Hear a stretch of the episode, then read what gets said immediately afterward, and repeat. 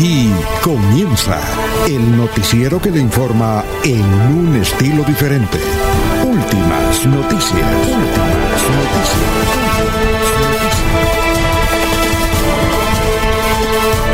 La información analizada por los expertos, sin sesgos, explicada con detalles, sin tanta carreta.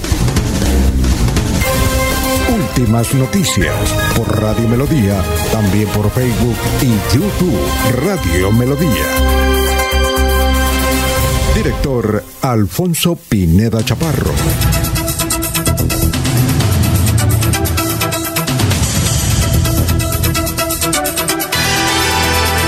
Gracias a Dios. Hoy es eh, martes 28 de diciembre del 2021 nos abre el micrófono Arnulfo Otero Carreño para hablar por Radio Melodía 1080M. Estamos por Facebook Live, estamos por YouTube y desde luego por melodíaenlínea.com. Gracias, gracias por escucharnos. Hoy es 28 día de los Santos Inocentes.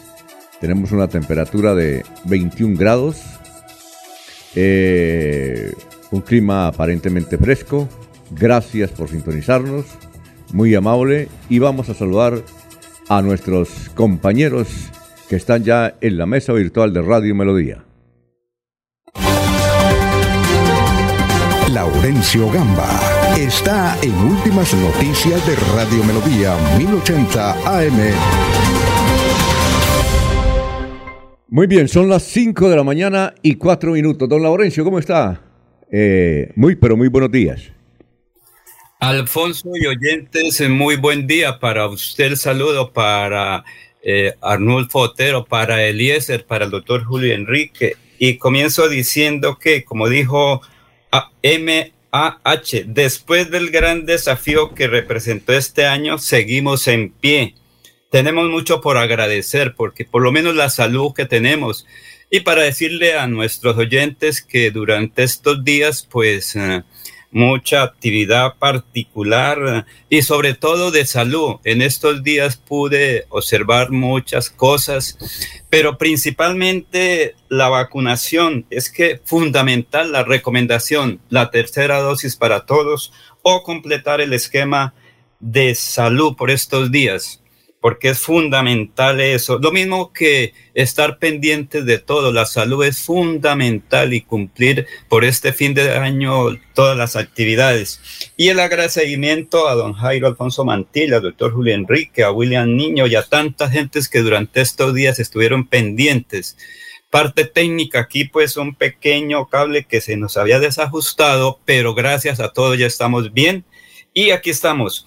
Y vamos, como dicen en las noticias, recordemos que es 28 de diciembre y según las cuentas, lo que ayer se analizó, todos aspiran a tener tres candidatos en la Cámara de Representantes. Son siete listas, serían 22, 21. Y Jairo Cala, que es el representante que con cualquier votación iría a la Cámara de Representantes. Y 14 senadores que están inscritos ahí para aspirar. Pero vamos a las noticias más serias. El gobernador de Santander, Mauricio Aguilar Hurtado, pide a los santandereanos continuar con la vacunación. En estos días la gente como que se ha relajado.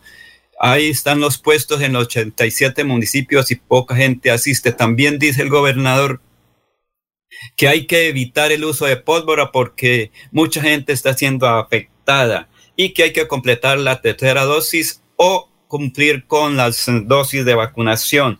Los Yupac etnia venezolana ayer salieron a protestar ahí en el Parque García Rovira. Se tomaron las vías, fueron a echarle machete a la puerta de la gobernación y hasta la alcaldía. Ellos reclaman 500 mercados y 5 millones de pesos para regresar a su tierra natal. Más adelante estaremos ahí en el Parque García Rovira hablando con estos señores que están ahí viviendo ya hace como un mes.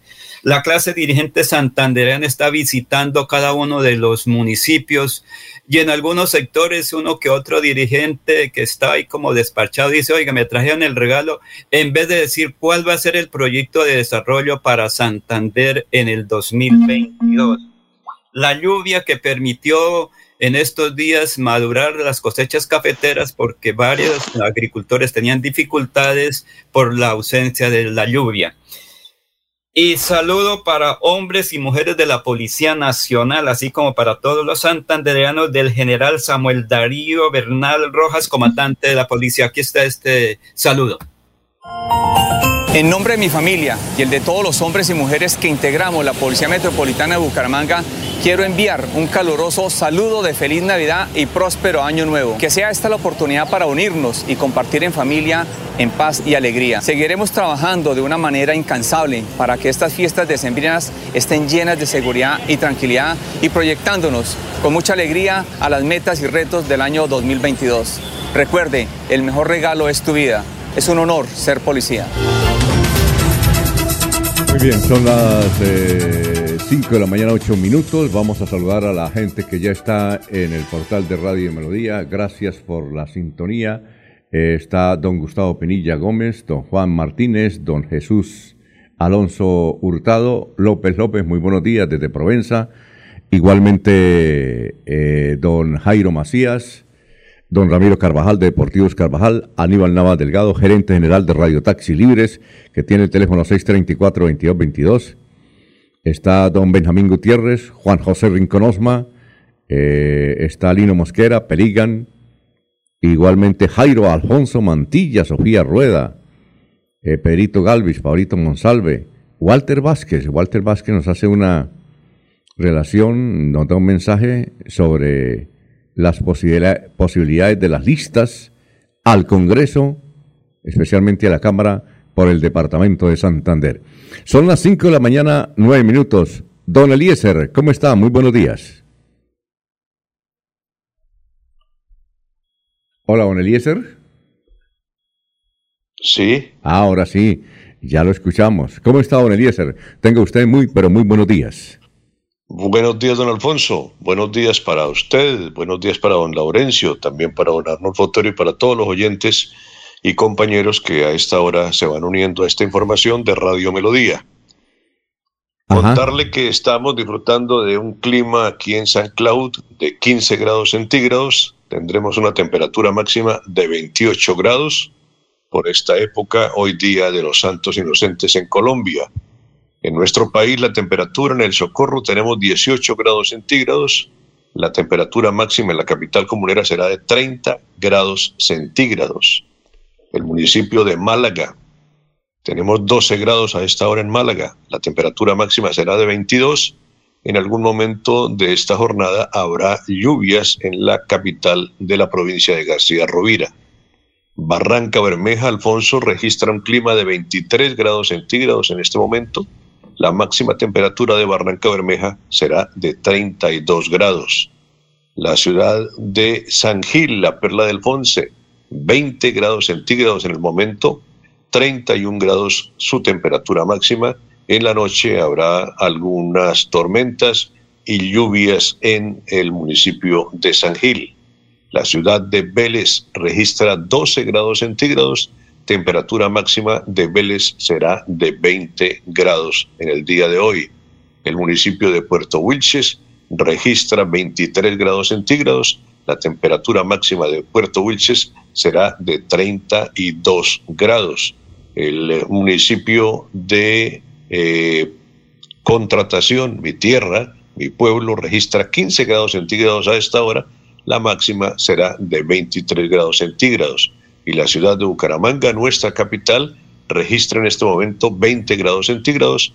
Eh, la temperatura máxima será de 28 grados y tendrá lluvias en algún momento de la tarde y noche, la capital santanderiana. Alfonso, y para terminar este, esta pequeña información, hay una estadística que indica que eh, aspiran al Congreso de Colombia, Alfonso, 2.835 personas. 2.835 colombianos aspiran al Congreso. ¿Quieren servirle al país o será un buen negocio? Eh, la mayoría es un buen negocio. Es un buen negocio, don Eliezer. ¿Y cómo está de salud? ¿Bien o qué? Alfonso, tengo COVID. Eh, ¿Pero se lo detectaron que la semana pasada? Me lo detectaron la semana pasada, ya me he hecho dos pruebas, las dos me han dado positivo, pero sin mayores eh, quebrantos, tal vez eh, los primeros días un poquito de tos, hoy estoy un poquito disfónico, pero no ha habido ni temperatura alta, ni dolor de huesos, ni, ni otro tipo de quebrantos que puedan preocupar la situación de salud. Aquí en casa tenemos COVID, mi nieta mayor y yo. Ajá, eso nos dijo ayer su... Eh, pero es, es Omicron, eh, Omicron o no? Pues suponemos, Alfonso, pero yo creo que el, el, el, el, hecho de que tengamos las tres dosis de la vacuna, yo tengo la, la vacuna, la Johnson y Johnson, que era una sola dosis, y tengo un refuerzo, pues hace que, que el efecto no sea tan contundente como las personas que no se han vacunado, Alfonso. Sí, cierto. Eso sí es cierto. Sirve la vacuna. Son las 5 de la mañana y 13 minutos. Bueno, una creciente súbita del río Bata en pie de cuesta.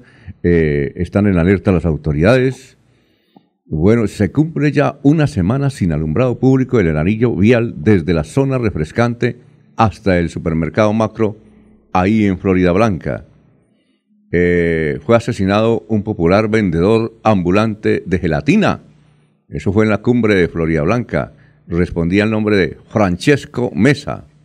Tenía 42 años de edad. Coronavirus en Santander. Una muerte y 115 nuevos casos, según el reporte del día de ayer. incautaron 9.000 galones de ACPM, robado que transportaba en canoas por un río en Santander. Según la policía, el combustible robado a Ecopetrol tenía como destino la guerrilla del Ejército de Liberación Nacional.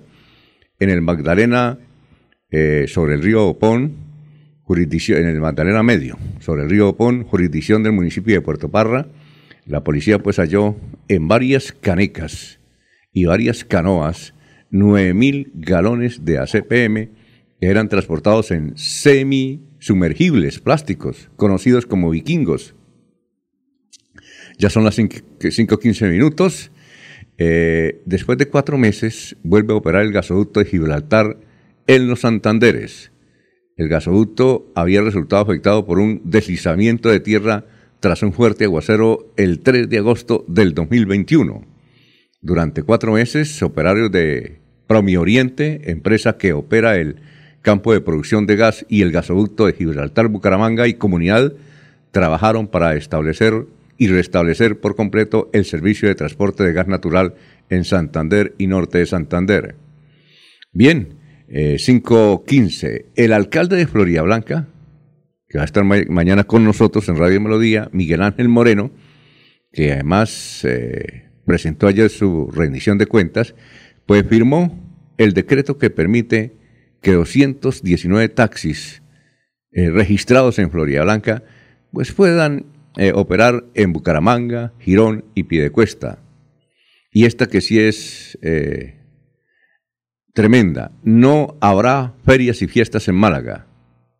El doctor Joya, alcalde de Málaga, dice que por cuenta del COVID por segundo año consecutivo no se realizarán las populares festividades ni el Carnaval del Oriente Colombiano en Málaga. Bueno, hoy se decide si Metrolínea caduca contrato con Movilizamos. El ente gestor informó que hoy el operador de transporte no ha presentado la garantía expedida por la aseguradora o un banco. Lo, eh, lo presentado corresponde a una fianza que no tiene validez porque no cumple con las condiciones establecidas en el contrato.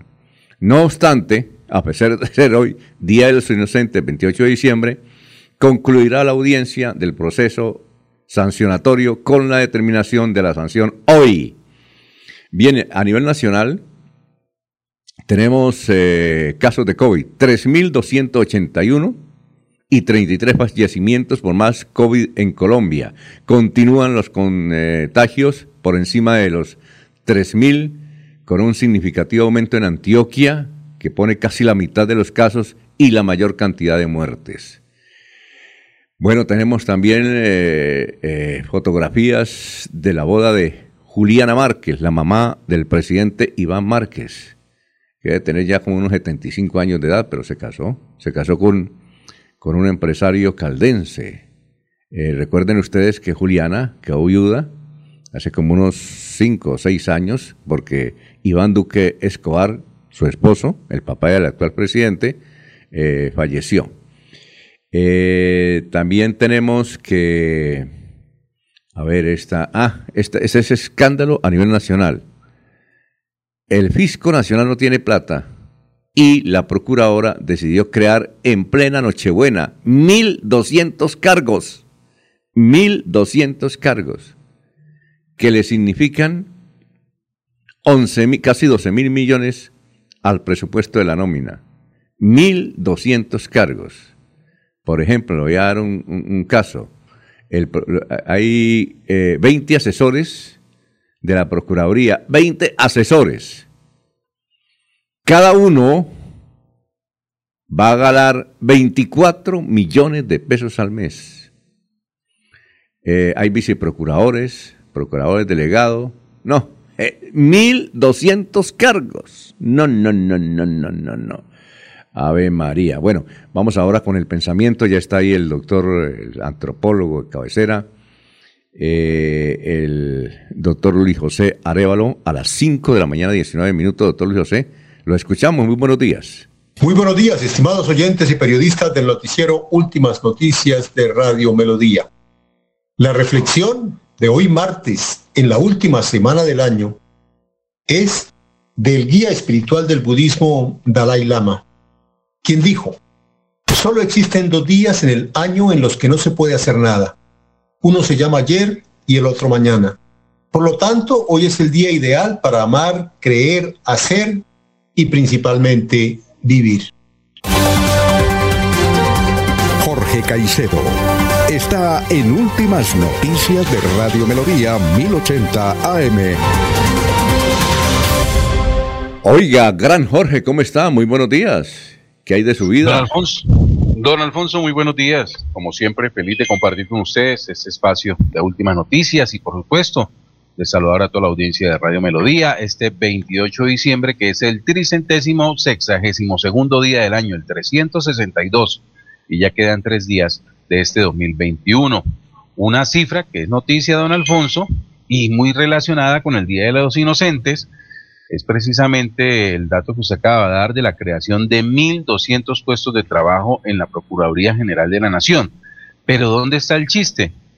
Que es que estos 1.200 cargos no los creó la Procuradora, se crearon de, de proyecto presentado ante el Congreso de la República y muchos de los que están haciendo el escándalo hoy día de los inocentes precisamente son los congresistas que aprobaron esta, esta, esta reforma dentro de, de la Procuraduría, esta creación de cargos, y que en su momento sencillamente guardaron silencio para que fuera eh, a, través del Congreso haciendo curso la creación de cargos, que además muchos de esos cargos pues ya era de personas que estaban dentro de la planta, de personal de la Procuraduría, con salarios, con asignaciones salariales similares a las que eh, están dentro de estos cargos que fueron presentados desde el 24 de diciembre en la Procuraduría. Así que esa es la cifra de hoy, don Alfonso, que además es inocentada por parte del escándalo que están haciendo con la creación de 1.200 puestos dentro de la Procuraduría. Claro que hay que indicar, eh, claro que hay que indicar que es inocentada lo que usted dice de la reacción, pero el hecho sí es cierto. Eh, ayer el ministro de Hacienda eh, trataba de explicar diciendo que son unos protocolos internacionales que se deben cumplir eh, porque Colombia está afiliada a esos organismos internacionales, pero sin embargo eh, crear 1.200 cargos en Nochebuena, independientemente de las consideraciones, pues provoca una reacción en la ciudadanía y básicamente ahora, en plena campaña, ¿no? En plena campaña. Oiga, Jorge, a propósito de inocentadas, eh, yo recuerdo una inocentada que hizo don Armando Plata Camacho en 1980 y algo en Bogotá, donde dijo fue eh, Armando Plata o William Vinasco. Los dos son iguales de viejos e iguales de triunfadores, ¿no? Pero yo recuerdo que la inocentada señalaba que el grupo Menudo, en ese tiempo el grupo más importante aquí en, en América, juvenil. Sí, señor. Eh, iba a venir a Bogotá. Imagínese. Eh, y que a las 9 de la mañana en el aeropuerto El Dorado era la gran concentración. Pues se movilizó toda la gente para allá. Hubo congestión, inclusive hubo un accidente eh, donde hubo varios heridos. imagínese usted, usted recuerda, bueno, usted estaba muy joven, estaba en Puerto no, No, no, no, sí, lo recuerdo, lo recuerdo mucho. Estaba en la escuela en Puerto Wilches, pero, pero ¿Elías se lo recuerda o no? Claro que sí, Alfonso. Mucha inocentada, ¿no? si no estoy mal, era el año 81. Algo por el estilo. Sí, por la época de los 80. Sí, estaba, acá en Bucaramanga. Recuerdo que estudiaba acá en Bucaramanga en ese momento. Ese año escolar lo hice en Bucaramanga.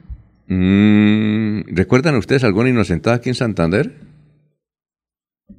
Alfonso, en mi pueblo, en contratación, eh, acostumbraban a cambiar los letreros de los negocios. Entonces, entonces, por ejemplo, un tipo que tuviera varios hijos le ponían el aviso de el bienestar familiar. ¿Sí? Cosas por el estilo. Se metían ya en cosas privadas, pero los avisos eh, coincidían con el tema que era escándalo de parte del ciudadano. ¿Sí? Sí, claro. Eso lo hicieron por muchos años, lo hicieron por muchos años. Era cambiar los avisos. Eh, por ejemplo, el cura era amigo de alguna dama del pueblo. Entonces el aviso que, decía despacho parroquial lo ponían en la casa de la dama. Eso pasaba en contratación. Sí, sí, claro. Yo recuerdo una inocentada aquí en Vanguardia Liberal. Por ahí debe estar el titular, que decía, se hundió, se partió en dos el puente del viaducto. Ahí qué hago, se partió en dos el puente del viaducto. El único viaducto que teníamos era el García Cadena. Eh, pero lo hizo tan, tan bien hecho esa inocentada, que además porque hasta hace unos años todos los periódicos traían su inocentada, ¿no es cierto? Todos los periódicos. Sí, claro. Eh, tenían su, ahora no, ahora creo, me puse a mirar y, y, y no vi inocentadas así mayores es decir, lo importante de la inocentada es que sea aparentemente creíble, ¿ya? Eh, esa es la inocentada, que, que, la gente no esté pensando en los días inocentes, y no que vea eso y se sorprenda. Esa es la inocentada, porque si uno ya mira el titular y, ah, eso es una inocentada, entonces pierde. Por lo general, por lo general esa noticia iba en primera página y la continuación de, de, de, la nota iba en interiores y era donde usted se daba cuenta que era una inocentada. Claro, sí al final, Día de los Inocentes, ¿no? Y por la noche, no sé si los noticieros de televisión aquí en Colombia, pero básicamente aquí en Colombia, eso lo inventó fue 24 horas, que eh, por la noche sacan las embarradas de los periodistas, ¿no? Y, las, eh, los, los detrás de cámaras, ¿no? Eso, eso era, ¿no? No sé si esta noche lo hacen. ¿También lo hacen esta noche o no? ¿O eso ya sí, señor, ya se ha anunciado el, de RCN que se ha vuelto ya tradicional, lo han anunciado con bombos y platillos. Ah, ya, perfecto. Sí, y de, los periódicos, obviamente de vanguardia, recuerdo mucho uno de, ¿recuerdan cuando, cuando la quebrada seca se hundió? Sí. La avenida quebrada seca. Sí, sí, sí, Bueno, el año siguiente de, ese incidente colocaron una fotografía en primera, primera plana de del mismo hundimiento, pero en plena esquina de la 36 con 15. Esa fue la fotografía de entrada y recuerdo mucho que eso fue, muy comentada, esa, esa noticia inocente de, vanguardia. Con la aparición del Internet con fuerza eso se acabó, ¿no? Eh, de, los periódicos dar la inocentada, ¿no? Porque como se están renovando cada rato, ya entonces perdió como el efecto, ¿no? En la radio también había inocentadas, pero eh, se notan más las inocentadas en los periódicos. Bueno, y parece que esa, esa cuestión de, de, los relatos y las series y los documentales de los detrás de cámara es únicamente en Colombia, ¿no? Parece, ¿no? No sé si Eliezer ha visto por allá en Estados Unidos algo parecido. No, señor, no, señor. Yo creo que sí, eso es muy, muy colombiano, muy nuestro. Ajá. Muy bien. Pero ah, Eliezer, Eliezer, cuando estuvo por allá en el sur de Santander, recuerda los que se hicieron a través de la voz del río Suárez, en una ocasión, un 28 de diciembre hace tantos años que en la parte alta de Barbosa, que ha llegado una eh, nave espacial y a las 6 de la mañana centenares de gente subieron y casi se vino desde Bogotá, muchísima gente y quien conocía le daban la salida por otro sitio para que los demás subieran. ¿Recuerda, Eliezer? Eh, sí recuerdo algo, pero no lo tengo así como muy, muy fresco ese recuerdo, Laurencio. Ah, bueno, aquí don, don Nelson Zipagauta, director de el noticiero muy escuchado de RCN en el departamento de Santander, dice, buenos días, en los años 80, recuerdo yo, no había iniciado la universidad y un 28 de diciembre, Vanguardia publicó en su momento que iban a demoler el estadio Alfonso López y se iba a construir un estadio nuevo. El artículo con fuentes, como el secretario de Infraestructura de la época, el artículo muy bien escrito y sustentado. Al final del artículo no encontramos, eh, eh, nos encontramos con la pásela por inocente. Este debió ser escrito por don Gustavo Pinilla, que trabajaba en esa época en Vanguardia, ¿no? Y cubría deportes. Eso es. Aquí hay varios oyentes que nos escriben las inocentadas. Bueno, sí, yo como que recuerdo también eso del estadio, me parece, que fue muy bien escrito y muy buen, bien sustentado porque hablaba el entonces secretario de Infraestructura. bueno, eh, son las 5.29. Y la otra inocentada que comentábamos, sí, se casó la mamá, la señora madre del presidente Duque. ¿Sabían eso ustedes, no? Ya la revista Semana presentó sus fotos exclusivas y fue una ceremonia muy sencilla y ahí estaba la señora Juliana Márquez de Honda Tolima. Eh, ya mm, está entre el séptimo y el octavo piso. Bueno, ¿habrá gente que cumple años hoy o no? Esa es otra cosa, que uno cumple años y lo inocente es tremendo, ¿no? ¿O no? Sí, claro. Si le invitan a uno a almorzar o invitan a alguna parte, ¿uno qué hace ahí? ¿Por qué? ¿Por qué ríe? Porque tengo una invitación hoy a almorzar. ¿no? ¡Ah! Cuidado. Cuidado, cuidado. No, cuidado. Pilas. Y es trascendental, es, es, es, es, importante esa cena, ese encuentro. Bueno, pero qué tal que sea una inocentada, por eso. por eso no, no me conviene. Eh, no, no le dígale que mañana. ¿eh? ¿Ah? No, me dejan más entusiasmado que, que perro de finca. Uy, no, no, no. Bueno. Bueno, dice un Gustavo Pinilla Gómez que hoy es la fiesta de San Benito de Palermo en Girón. Ojalá sea sin pólvora por los animalitos. Este es donde, eh, eh, don Laurencio, es donde se pintan los, eh, se pintan de negro.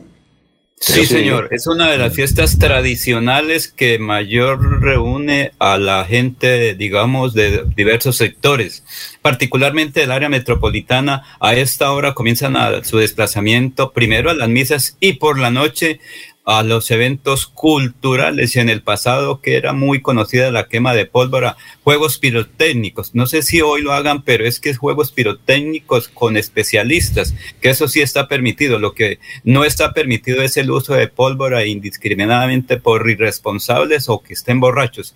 Pero en el caso de Girón, es una quema de pólvora controlada, donde los expertos lo hacen. No sé si esta noche eh, tendrán esa quema porque es muy tradicional y sobre todo la visita hoy a la Basílica Menor Vamos a visitar a, San Benito de Palermo. Vamos a preguntarle a don Gustavo si hoy hay ese tradicional acto porque a, raíz del COVID pues se han aplazado muchas festividades.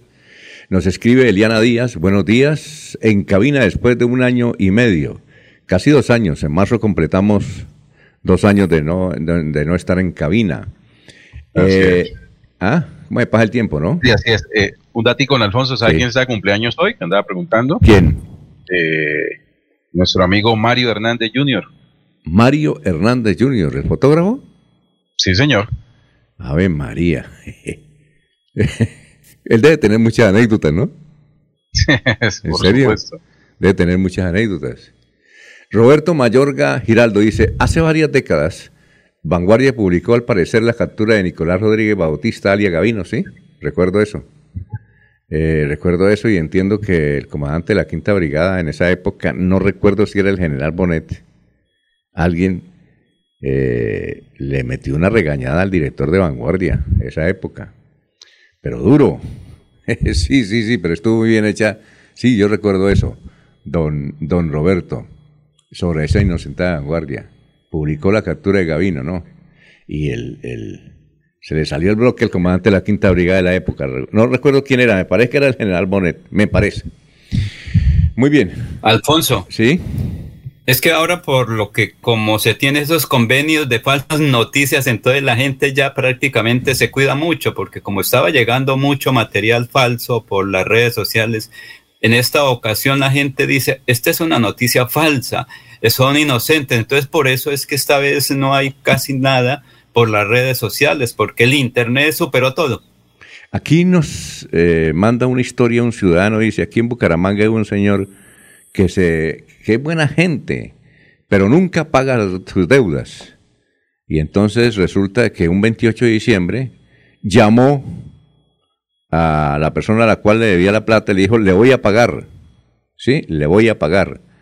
Y él creyó que no era cierto, que era por el Día de los Inocentes.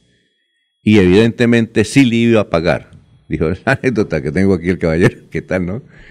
Bueno, eh, son las 5.33. Y mucho Yo tengo aquí dos noticias que no sé si serán inocentadas, Alfonso. ¿Cuáles son? Hay, una que dice que 9.5 millones de reportes negativos fueron retirados de las centrales de riesgo con la ley de borrón y cuenta nueva. Yo, creo, yo creo que es verdad. Que sacaron 9.5 millones de personas reportadas en las centrales de riesgo. Eh, esa información la, creo que la maneja David Barguil. Creo que es cierta. Bueno, y hay una segunda que dice que el año entrante habrá cuatro festivos menos. ¿Será real o será, o será una inocentada? No sé, el año entrante. Que este año tuvo 18 festivos, que el año entrante habrá solo 14. Sí, señor, ese es el Eliezer. Aquí tengo, por ejemplo, el 10 de enero, el 21 de marzo, la Semana Santa, el domingo primero, el lunes 30 de mayo, junio 30, 20, 27 y en total, pues como usted lo dice, Eliezer, si esos son los días, se pierden dos. ¿Dos o cuatro? No, cuatro. Eh, cuatro. Cuatro. Cuatro, cuatro, sí, pero, señor. Pero esos cuatro. sábados y domingos. Ah, porque caen sábado y domingo. Entonces, bueno. ahí sí no hay cómo reponer, porque es festivo, festivo. No, y es eh, eh, un festivo que caiga un sábado sí es cruel, ¿no? Porque uno está acostumbrado a hacer las actividades los sábados y eso es cruel. Y como uno no trabaja sino de lunes a viernes, ¿ya? Bueno, muy bien. Este primero, por ejemplo, que es el, sábado que... Sí, se pierde. Ah, es el que parece que no fuera, pero es el sábado, entonces no hay puente el lunes. Entonces mucha gente esperaba que el lunes fuera puente. Por eso es que les toca acondicionar los paseos y todo, o las salidas a los municipios, Alfonso. Bueno, Jaime Velázquez dice, tengo una nieta de cumpleaños hoy, 28 de diciembre. Sara Sofía Velázquez Gamboa, 10 eh, años. Sara Sofía Velázquez Gamboa está cumpliendo 10 años. Felicitaciones eh, para su nietica, la nieta elegida. Bueno, cinco. ¿Sabe que, oiga, Jorge, me estoy viendo Pasión de Gavilanes en la serie? Extraordinario. ¿Usted ya la vio o no? ¿Aló? ¿Jorge? Está preparando el café. Eh, ¿Usted vio Pasión de Gavilanes, don Laurencio? Digo, perdón. Eh, perdón, Alfonso, estaba confirmando lo del almuerzo. Esto.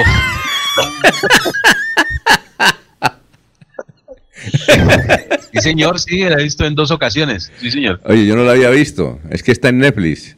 ¿Y, sabe por qué ah, la vi? Sí, sí, Porque escuché a un político colombiano, dice, la mejor serie que he visto en televisión es Pasión de Gavilanes realmente chévere, sabrosa. Yo no, yo no la había visto porque... Y, los mexicanos tienen su propia versión. Ah, ellos tienen otra versión. Sí, claro, sí, se produjo después del éxito de, la, versión colombiana y ellos eh, pues estaban en, la época en que, en que allí pues, eh, como el mexicano consume mucho producto mexicano, pues eh, en muchas telenovelas en Colombia pues eran regrabadas allí con talento mexicano. Recuerdo Betty la Fea, Pasión de Gavilanes, ¿sí? entre, otras. Y sí, los mexicanos tienen su propia versión de la, de la telenovela, obviamente respetando el, libreto original. Y la estoy viendo además porque a Paola Rey, que es una actriz santanderiana, yo la conocí cuando tenía que un añito. Y la conocí porque su papá Domingo vivía en, en Bogotá.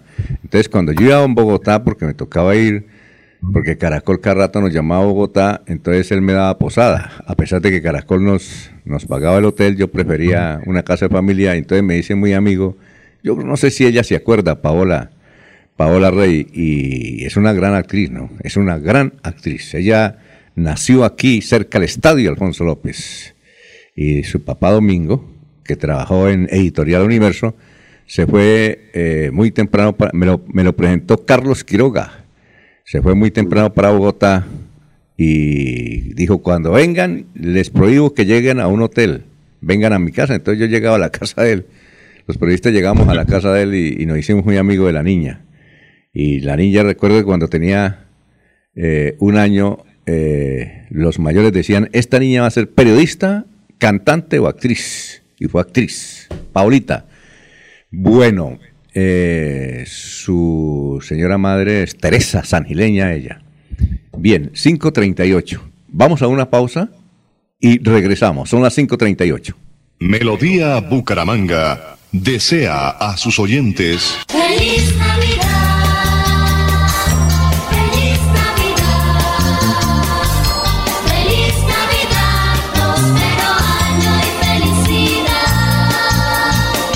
Mirador del Madrigal, un lugar exclusivo para vivir a tan solo 40 minutos del área metropolitana. Mirador del Madrigal, 300 lotes de 1.250 metros cuadrados con la más completa zona social en el corazón de la bella Mesa de los Santos. Suba y se pare con 5 millones de pesos. Suba y se pare con 5 millones de pesos. Mirador del Madrigal, un nuevo proyecto de Hacienda del Madrigal. WhatsApp 301 643 0011 301 643 0011. Comercializa Incomesa. En nuestras tiendas, como Ultrasan Hogar, adquiere electrodomésticos, muebles, computadores, bicicletas, motos y muchos productos de las mejores marcas, pagando de contado o a crédito por medio de nuestros convenios con electrificadora, libranza o personal. Visita nuestra tienda online comultrasan.com. Multiactiva, vigilada supersolidaria. Cambio climático. Biodiversidad y ecosistemas. Recurso hídrico. Educación ambiental. Producción sostenible. Gestión del conocimiento. Ordenamiento territorial.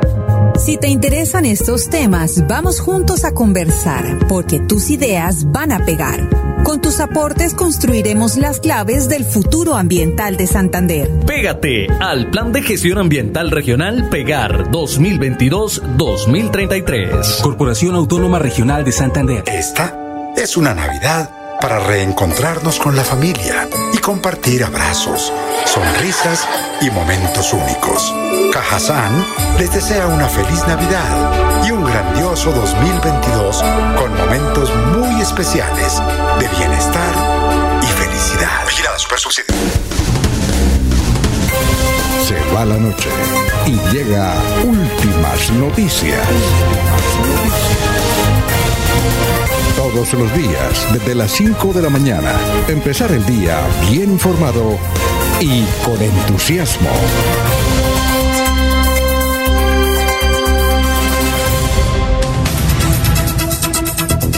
Bueno, antes de ir con el historiador, tenemos mensaje. Jaime Velázquez nos dice, los escucho desde el Playón Santander. Desde el Playón Santander. Juan Rodríguez nos escucha el, el, municipio de Los Santos. Dice, mi esposa está cumpliendo años. Perigan, eh, yo tengo una hija que cumple años hoy, se llama Marta Emilia Gamboa. Hoy está de cumpleaños. Bueno, eh, nos vamos con... Sí, cuéntenos. Es que un mensaje, pues que ayer apareció. Guillermo Mantilla Hernández, un año de su partida, como el paisaje de Santa Entre agreste y armonioso. Así fue el espíritu de don Guiller. Entonces el saludo para Jorge Humberto Mantilla, Jairo Alfonso Mantilla, los demás hermanos y hermanas, eh, igual que para William y Héctor Guillermo Mantilla, es el abuelo de ellos. Ayer cumplió hoy un año del fallecimiento de don Guillermo Mantilla, un líder de Florida Blanca, que lo recuerdan hoy un año después de su fallecimiento. ¿Recuerda, Alfonso? Sí, un gran líder, don Guillermo, don Guillermo, el, padre de toda esta generación de empresarios y políticos. Don Guillermo, hablamos mucho con don Guillermo. Eh, desde luego, el gran parte de los barrios que están cumpliendo 60, 40, 50 años en Florida Blanca se debe eh, al desarrollo de este señor, Guillermo, Guillermo Mantilla. Muy bien, 542, nos vamos con el historiador. Carlos Augusto González. Carlos, ¿cómo está? Muy buenos días. Buenos días a la mesa de trabajo y a los oyentes. Hace 50 años esta fue la noticia más importante en Santander.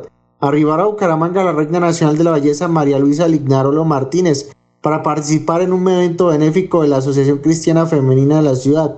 La alcaldía la declaró huésped de honor. Se presentó a consideración de la Dirección Regional del Intra la terna para el cargo de director de Transportes y Tránsito del departamento, la cual está conformada por los ingenieros Aquiles Torres Bretón, Hugo Gómez Sarmiento y Antonio Cáceres Durán y hace 25 años fue noticia lo siguiente, los parques Santander y Cristo Rey serán los primeros donde se construirán parqueaderos subterráneos, que posteriormente serán entregados en concesión.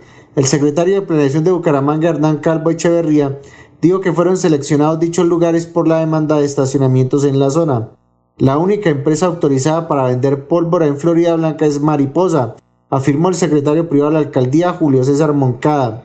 Cordial saludo a todos. Siga usted, don Alfonso. Muchas gracias. Recuerdo a la señora Lignarolo, la que fue reina de belleza. Ella era el Departamento del Atlántico, 1971. Yo estaba estudiando en el Tecnológico. Estamos haciendo una huelga. Eh, y nos detuvieron y nos llevaron a la inspección a la comisaría, cuando llamaron a la comisaría y allá, mientras resolvían nuestra, nuestra situación porque nos acusaban de ser líderes que provocábamos desorden públicos, leíamos ese periódico y ya estaba, y recuerdo mucho que, que me tocaba leer, la leí como 20 veces, no había más que leer ese artículo de esa eh, señorita Colombia, 1971, era del Atlántico.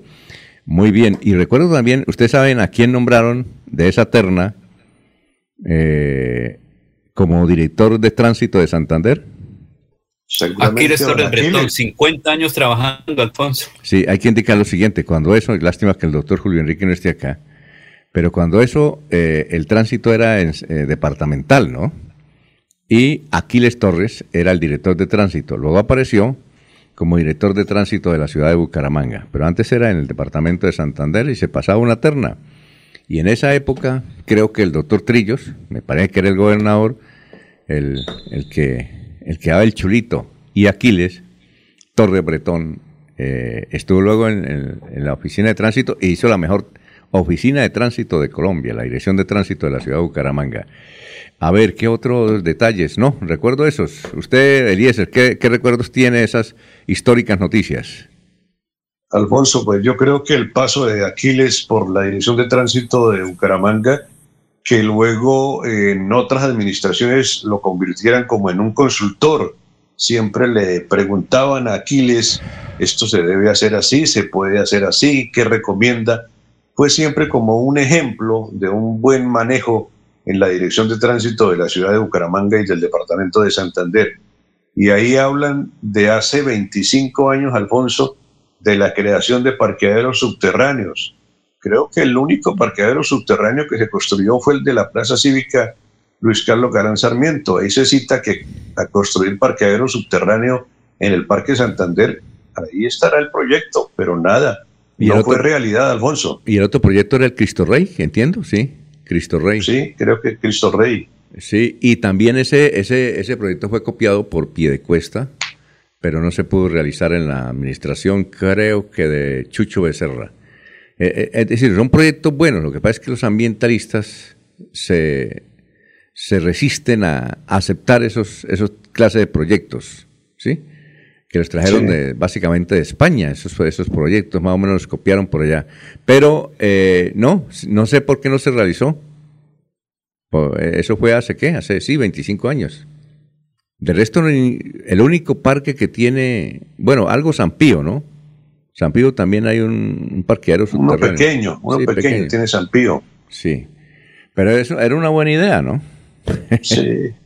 ya, ya. Pues, pues uno por acá ve, ve parqueaderos más bien hacia arriba que hacia ah, el interior de la tierra, ¿no? Sí, señor. Ve edificios de, de 10 pisos, de 8 pisos que son totalmente al servicio de parqueos, ¿no? Sí, señor. Bueno, Laurencio, ¿qué recuerda usted de esos 25 eh, y 50 años de la historia de las noticias? Eh, aparte de lo que hemos mencionado. Que Aquiles, Torres Bretón, 50 años, todavía sigue siendo, como lo han dicho ya un eh, investigador de las vías del tránsito, de las direcciones de tránsito y cualquier persona lo consulta a nivel local, departamental y nacional a don Aquiles Torres Bretón, porque es un estudioso de la movilidad, como se diría hoy.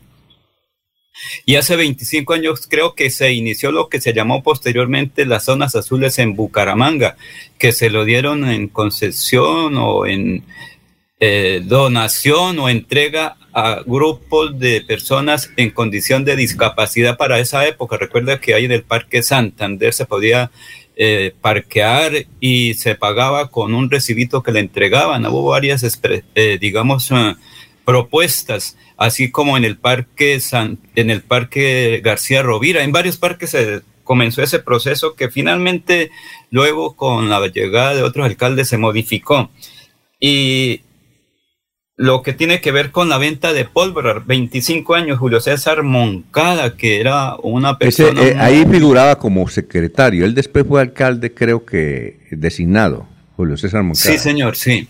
Moncadita, un saludo para él. Él nos escucha, nos se escucha todo. la pólvora, pero adecuadamente hace 25 años. Mire, 25 años de cómo utilizar bien la pólvora, Alfonso. Nos escucha todos los días don Julio César Moncada. Gracias por la sintonía. Son las 5.49.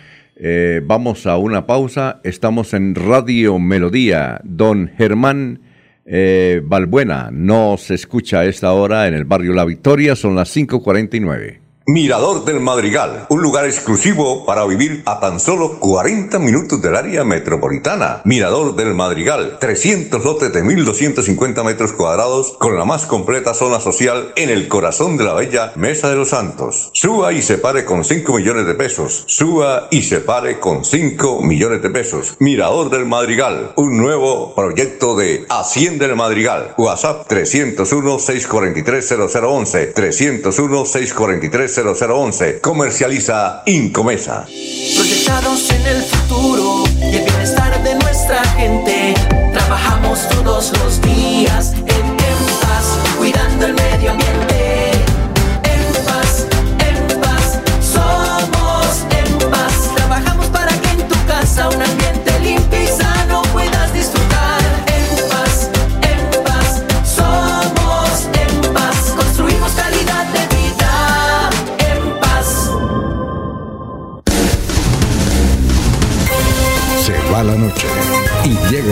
Últimas noticias. Todos los días, desde las 5 de la mañana, empezar el día bien informado y con entusiasmo.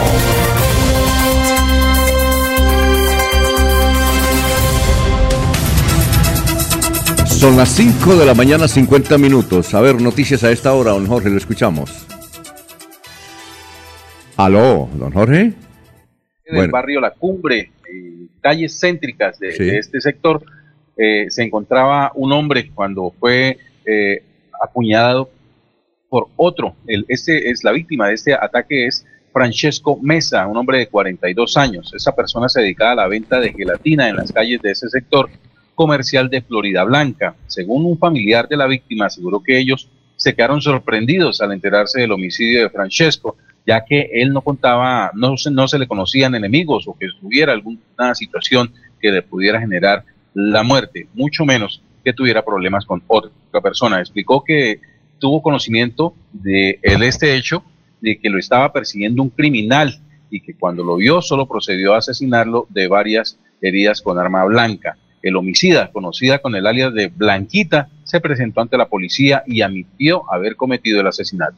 El popular Gelatina, sí, falleció, tenía 42 años. Don Eliezer, noticias.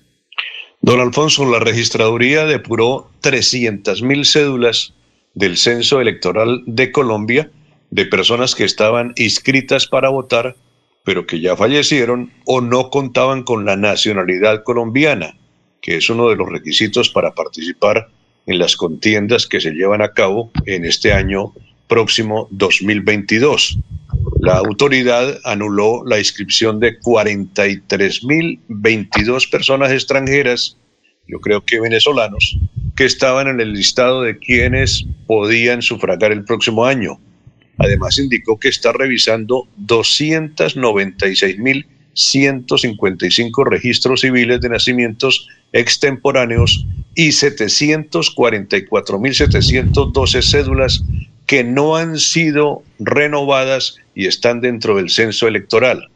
Por primera vez en Colombia se va a entregar un censo electoral depurado, libre de las personas fallecidas por la omisión de los familiares que no han registrado su defunción, extranjeros que adquirieron identificación posiblemente fraudulenta y la de los militares.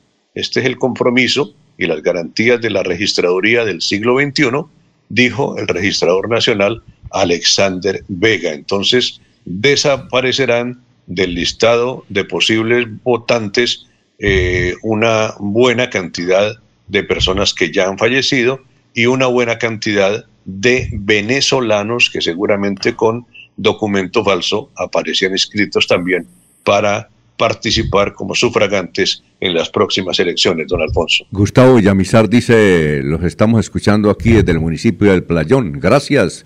Y don Eliezer, Gustavo Pinilla Gómez dice, don Eliezer, no fueron 300 mil cédulas, sino 1.380.000 las depuradas. Dice don Eliezer, dice don Gustavo Eliezer. Bueno, la información que tengo cita 300 mil, pues si es una mayor cantidad, pues mucho mejor. Ah, bueno, perfecto. Eh, don Laurencio estuvo en el Parque García Rovira, ya como lo hemos mencionado, desde hace mm, varias semanas hay un grupo de indígenas que hacen toda clase de protestas. Creo que usted, Laurencio, habló con uno de ellos. Alfonso, sí, precisamente estoy brevemente, me desplacé al Parque García Rovira. Es que ayer estos grupos étnicos se tomaron las vías cercanas al Parque García Rovira o las que pasan por ahí. Fueron hasta la puerta de ingreso a la gobernación con machete en mano, pidieron que los atendieran, fueron a la alcaldía de Bucaramanga también con machete en mano, que los atendieran, pero la cuestión es muy difícil ahora cuando está todo terminando. Pero piden 5 millones de pesos para cada familia y 500 mercados precisamente aquí hay varios de estas personas. Muy buen día, su nombre por favor y qué es lo que están pidiendo. Mi nombre es Ángelo Romero, ante todo muy buenos días amigos en la Plaza Bucaramanga. Tengo una ayuda para finalizar el año también porque también nosotros queremos el estreno como indígena de Venezuela o fronteriza porque nosotros somos dueños del territorio de ancestros y más de 500 años luchando. Yo me llamo Juan Romero. Estaban corriendo para allá y para acá, no había donde, donde poner y el agua y los muchachos se coroto se mojó. Albertina, estamos aquí Colombia. Queremos apoyo de aquí. Mi nombre es Alfonso Romero. Fusión ACNUR está dándole el apoyo a, los migrantes venezolanos más como nosotros, indígenas prioritarios. Necesitamos solo tres cositas. Primeramente con 500 bolsas de comida y con 5 millones de pesos para cada uno de nuestras familias y el transporte. Somos ahorita en total entre niños, adultos, mujeres y hombres 85. Eso queda este, por la parte de Codazzi, Becerril, el Cesar, pero pertenecemos a la raya venezolana el transporte, así sea hasta la frontera y directo al rumbo a Venezuela. Transporte, la comidita y el recurso, porque ahorita nosotros nos fuimos para la alcaldía y no nos brindaron el apoyo, nada, más bien nos sacaron para atrás, nos echaron como un perro. Bueno, muchas gracias por Radio Melodía y gracias por su apoyo. Muy bien, son las 5 de la mañana, 56 minutos. Y tenemos a esta hora a don Pedro Manrique, él es el vicepresidente comercial de Ecopetrol que tiene buenas noticias aquí para los oyentes de Radio Melodía. Don Pedro, lo escuchamos. Para mí es un orgullo anunciar al mercado que Ecopetrol acaba de firmar un negocio de exportación de crudo carbono compensado para Petrochina. Esto demuestra nuestro compromiso con el medio ambiente, con nuestro plan de descarbonización y está totalmente alineado con la estrategia de transición energética. Este primer cargamento de un millón de barriles será entregado en febrero del 2022 y las 32 mil toneladas de CO2 equivalente de alcance 1 y 2 de emisiones serán compensadas con compra de bonos de carbono a través de un proyecto hidroeléctrico ubicado en Colombia. Con este hito tan importante estamos contribuyendo con el medio ambiente y también estamos ayudando a que la industria se mueva hacia adelante para poder afrontar todos los problemas del cambio climático. Me siento muy orgulloso de que Ecopetrol sea la primera compañía de América Latina en construir capacidad organizacional para poder comenzar a descarbonizar nuestras operaciones comerciales. Eso es una buena noticia, don Pedro, porque precisamente una de las grandes crisis que vive en el mundo, y justamente lo escuchamos de, del senador Petro el pasado fin de semana, es la crisis del carbón. Hay muchas industrias, particularmente en la India y en Sudáfrica, donde están, están paralizadas y se están paralizando otras, porque no hay carbón. Y Ecopetrol nos da esta buena noticia sobre el carbón. Son las 5.58 minutos. Eh, aquí un oyente nos dice que, que son 300.000 cédulas. Don Eliezer. ¿Ah? Sí, yo hablé, yo hablé de 300.000. Porque es que eh, don Gustavo dice que son 1.380.000 las depuradas. Bueno, el oyente nos escribe desde la ciudad de Palmira. Dice la capital de la agricultura colombiana. Muchas gracias a don Juan Ortiz Caicedo. Juan Ortiz Caicedo desde Palmira. Gracias. Desde la capital, no sabíamos que era la capital mundial, como dice él, de la agricultura en Palmira. Gracias, en Valle. Muy bien. En todo caso, gracias por la sintonía, ¿no? gracias por la sintonía.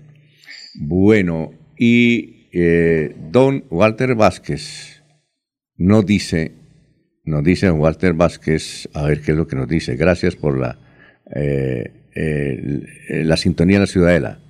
Dice, ayer los escuché dando cifras de cómo podría quedar las siete cámaras elegidas en el departamento de Santander.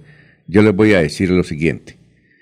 Eh, a ver, eh, dice, una proyección matemática con los resultados históricos, con fortalezas y debilidades de las supuestas alianzas y la burocracia de algunos, y los resultados me arrojaron esto que Santander va a tener eh, una Cámara liberal, que el Partido Conservador sacará dos cámaras, que el Partido Centro Democrático dos cámaras y que la Liga sacará dos cámaras. Ahí están las siete.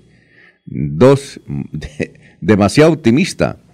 Yo no creo que el Centro Democrático saque dos cámaras. Ahí el más fuerte es Óscar Villamizar.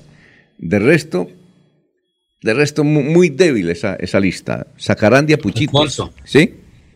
Pero mire lo que yo les decía, que todos dicen que van a sacar tres cámaras y son siete grupos importantes que inscribieron candidatos. Serían 21 candidatos ahí que estarían jugando bien, pero entonces como hoy es 28, digamos que van a salir 21 candidatos ahí, siete titulares y digamos que otras personas, la bancada en la sombra de 14. Pero el que sí sale ya, eso sí no le pongan en duda, es Jairo Cala, que con 10 votos es congresista porque todavía está en el proceso de paz. Sí, pero, pero hay que indicar, pero hay que indicar, pero que es un acuerdo. Pero hay que indicar, Laurencio, una cosa. Eh, no se sabe si Cala, en todo caso el puesto lo tiene los comunes, las FARC, no se sabe si él va a continuar, eso lo decide eh, su grupo político. A mí me parece que lo van a cambiar que van le van a dar la oportunidad a otro. ¿Ya? No, pero Alfonso, creo que, o sea, toca, sí, no, no tengo el dato. No, no, no, por eso, es que nos comentaron que eh, se está analizando esa posibilidad que se van a cambiar los actuales representantes a la Cámara del cupo logrado en el acuerdo de paz. Lo que sí es cierto es que el, eh, las FARC van a continuar con sus eh, curules en el Congreso de la República y además... Cinco, cinco curules, Alfonso, y además, cinco curules en la Cámara. No, sí, pero en el Senado otras y además porque en esta oportunidad diferente, uno de los pocos departamentos que no va a tener listas, la famosa lista de paz de las víctimas, es el departamento de Santander. Eh, uno de los departamentos más sacrificados por el orden público y no tiene eso. Y acusan a los parlamentarios de haberse dejado meter, eh, meter ese aislamiento. Pero en todo caso, don Walter, muchas gracias. Hay mucha gente que nos escribió dando a conocer sus opiniones, pero yo sí creo, con todo el, aprecio que les tenemos al Centro Democrático, que el Centro Democrático no, no es capaz de sacar dos, eh, dos listas por muchas consideraciones. Tiene un gobierno muy criticado.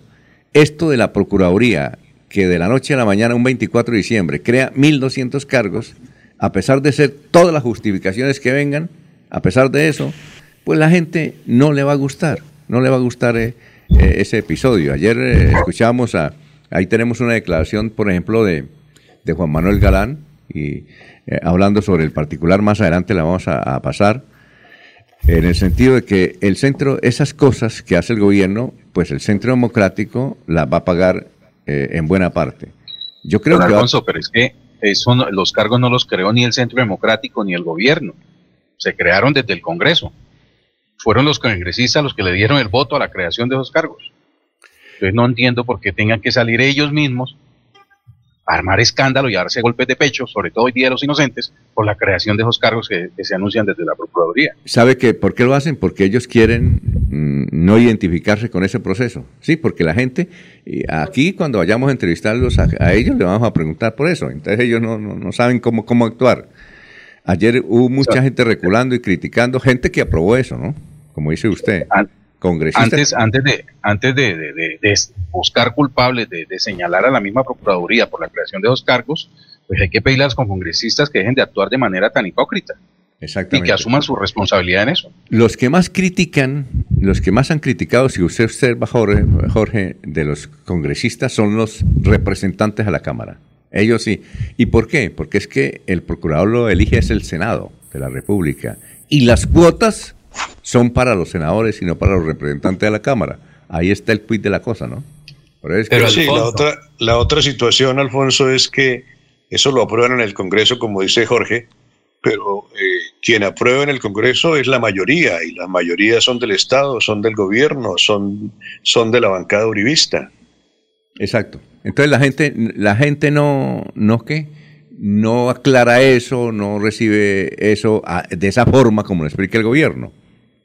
O a cualquiera Jorge le da piedra que le digan a uno, hoy no es que la Procuraduría creó 1.200 cargos con esos esluazos de 24 y 30 millones de pesos para la mayoría, otros van a ganar hasta 5 millones de pesos, pero esos sueldazos, es decir, es que son muchos asesores los que van a nombrar. Por eso. Entiendo que Pues la para el gran pregunta es si el presupuesto que manejaba la Procuraduría antes de dos cargos se vio afectado con la creación de los mismos. El pro- mire, la procuradora, yo escuché a la procuradora y dijo que no, y el ministro de Hacienda dijo que sí. Entonces, eh, ayer el ministro de Hacienda habló, yo lo escuché en Blue Radio, dijo que sí, pero la procuradora dice que no. Y yo creo que el que tiene la razón es el ministro de Hacienda, porque es el, que maneja la chequera, ¿no? Sí, entonces hay una discusión. Pero es interesante. Alfonso. Es interesante el debate. ¿Qué iba a decir, don Esto- Laurencio, antes de irnos a unos mensajes? Pero hay cuatro grandes ausentes en, para el Senado. José Leonidas Gómez, Horacio José Serpa, Richard Aguilar Villa y Bernabé Celis Carrillo, que hace cuatro años tenían aquí su trabajo político para lograr escaño en el Senado. Y en la Cámara de Representantes, los tres liberales, uno del centro y el verde. Solo quedan dos aspirantes a repetir, uno de Cambio Radical y Oscar Villamizar del Centro Democrático. Los demás serán figuras nuevas o son figuras nuevas en las listas, Alfonso. Es decir, lo que puede decir que va a haber cambio, no importa quiénes, en Cámara y Senado en Santander. Para el Senado tengo aquí la lista de 14 figuras importantes que aspiran por Santander, fuera de los que vienen allá en los boticos, Alfonso. Sí, señor. Son las 6 de la mañana y 6 minutos, 6 y 6. Que el regocijo de esta Navidad aparte de los hombres los odios, los rencores, los afanes belicosos y toda intención malvada y sombría. Radio Melodía desea a todos los colombianos una Navidad alegre en Cristo, como marco de meditación un mundo mejor.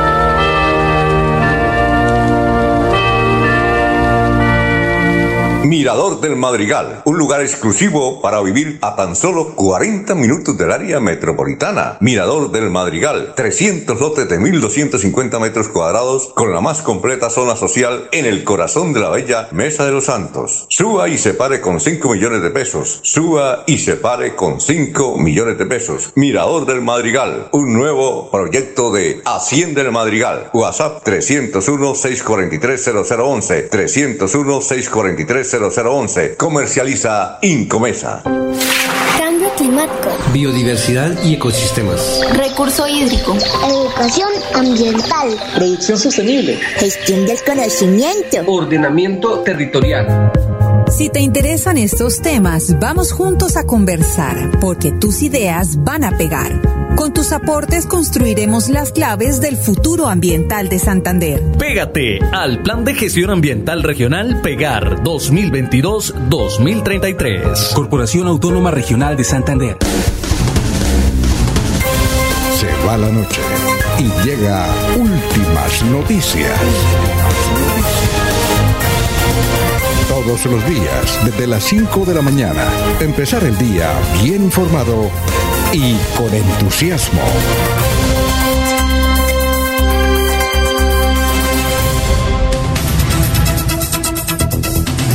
Gracias por escucharnos a las 6 y 8 minutos de William Niño desde el sector. ¿Cuál sector es? Ah, desde Suratá, bomberos de Suratá. Bueno, don Jorge, noticias a esta hora, lo escuchamos. Don Jorge. Bueno. Se presenta a esta hora en la vía que Bucaramanga conduce hacia Pescadero. Se trata de un accidente eh, que involucra a un camión que de una transportadora de, de, de aves, el camión de placas GIS 114 eh, se vio afectado tras colisionar con otro vehículo, otro camión de, de carga pesada. A esta hora eh, la, la, Policía de Carreteras eh, realiza los operativos y las maniobras para a, nuevamente despejar el paso sobre esta importante vía del departamento. Muy bien, ya son las 6 de la mañana, 9 minutos. Eh, eh, don Eliezer, lo escuchamos. Don Alfonso, a pesar de que ha mejorado el trámite para el pasaporte en Santander y también en el centro del país, se han hecho algunas modificaciones y se anuncia el listado de países que no exigen pasaporte para que los colombianos puedan disfrutar de, estos viajes. Eh, en una primera modificación, antes de dar el, el, listado de los países donde no exigen el pasaporte, eh, el gobierno nacional emitió una resolución con la cual suspende de manera provisional el trámite de renovación de pasaportes para menores de edad y hasta el término de un año la obligatoriedad de cambio de pasaporte cuando esa población cumple siete años. Así que si un chico, un pequeño, eh, no ha cumplido los siete años todavía, no ha renovado el pasaporte, le dan un año de plazo para que haga esa, esa renovación. Y dan el listado de países donde Colombia puede disfrutar sin pasaporte. Usted puede ir sin pasaporte, mucha atención a los siguientes países, sin inconveniente, puede desplazarse al, al, al continente, principalmente países como Argentina, Chile, Perú, no exigen eh, este documento. La lista oficial es Argentina, Bolivia, Brasil, Chile, Ecuador, Paraguay, Perú y Uruguay. Allí usted como colombiano puede disfrutar tranquilamente y únicamente presentando su documento de identidad colombiano puede ingresar a estos países. Muy bien, don Gustavo Pinilla nos dice, sin cédula son 700 mil, más 300 mil los fallecidos, más los venezolanos irregulares, más 300 mil en estudio. El dato lo dio el registrador anoche en Caracol Televisión. Don Laurencio, a esta hora, las 6 y 11 minutos, lo escuchamos. Alfonso, usted, usted habló particularmente de Ecopetrol, que se está la actividad de explotación o exportación petrolera. Precisamente de carbón, de hablar básicamente. con Oscar Vanegas. De carbón, básicamente. De carbón. Sí, señor. Eh, acabo de hablar con Oscar Vanegas, que es un ingeniero de la Universidad Industrial de Santander, profesor e investigador sobre todo este proceso. Y él dice, un aspirante presidencial dice que hay que suspender la venta, la exportación de petróleo, pero Santander, que tiene la refinería en Barranca, sería el más afectado porque el 70% de los recursos para Barranca y para Santander son de Ecopetrol. Precisamente aquí está Oscar Banega. ¿Y cuál es su comentario sobre estos hechos? Bueno, eso sería acabar con un renglón muy importante de la economía, como es la exportación de petróleo, que es el primer renglón de exportaciones en la balanza comercial. Eso sería un error garrafal porque el petróleo representa el 37% de las exportaciones, muy por encima de las flores, el café. ¿Cómo va a dejar de recibir el país ingresos por la exportación de petróleo? Además, petróleo se vende en mercados a futuro, lo famoso forward, con entrega seis años o más después de la venta. Eso significa que el crudo que ya se ha vendido hasta hoy será entregado después del 11 de diciembre del 2027. O sea, hasta el 2027 ya hay garantizado exportaciones de crudo. Petro no puede decir que 8 de agosto del 2022, si él es presidente, para las exportaciones. Eso no se puede porque no, eso implicaría sanciones internacionales y muchas eh, multas por parte de las aseguradoras. Ese crudo que ya se vendió toca entregarlo. Y... Entonces no se puede nacionalizar, por ejemplo, la política petrolera, decir que se expropia todo. No, eso tampoco, eso sí se puede hacer expropiarlo, pero eso implica que nos vayan a bloquear los gringos y las grandes potencias, sus aliados, como ocurre con Venezuela en este momento, por las políticas que tomó Chávez y siguió Maduro. Pues pregúntenle qué consecuencias tiene Venezuela en este momento por haber parado y sacado las petroleras de Venezuela. Si hacemos eso, pues nos va a pasar lo mismo. Muchos migrantes nos ponen a aguantar hambre porque nos bloquean comercialmente. Ni nos compran lo que exportamos, ni nos, ni nos venden lo que importamos. Muy bien. Eh, eh, Laurencio, ¿va a ser candidato el señor o es candidato o no? ¿Actualmente? le digo, por ejemplo, los que están en lista para Cámara y No, no, por eso, pero no, no, no, no, la pregunta es, no, no, eh, la pregunta es una sola. ¿Él va a ser candidato? ¿Es candidato? No, señor, ah, no es candidato. Que ah, yo sepa, no es candidato. Y ya se modificaron, creo que no. Ah, bueno, Cuando listo. hablé con él me dijo, eh, soy un observador. Él fue candidato al Senado hace cuatro años. Sí, pero me engañaron, me dijeron que eso tenía cantidad de votos y muchas promesas de votos e intención de voto, pero finalmente no, no aparecieron de, los votos. De, eso ocurre mucho aquí en Santander. Hay mucha gente que dice, eh, bueno, le pregunta a uno, ¿usted por qué es candidato? No, porque ya hacen las cuentas y sacan 50 mil votos. Y cuando van a ver el resultado, eh, son 3 mil voticos. Es que a veces... La intención de voto es una cosa y el, lo otro es el resultado. en las listas hay muchos ilusos. Uno no les dice por, uno, uno no les dice por respeto.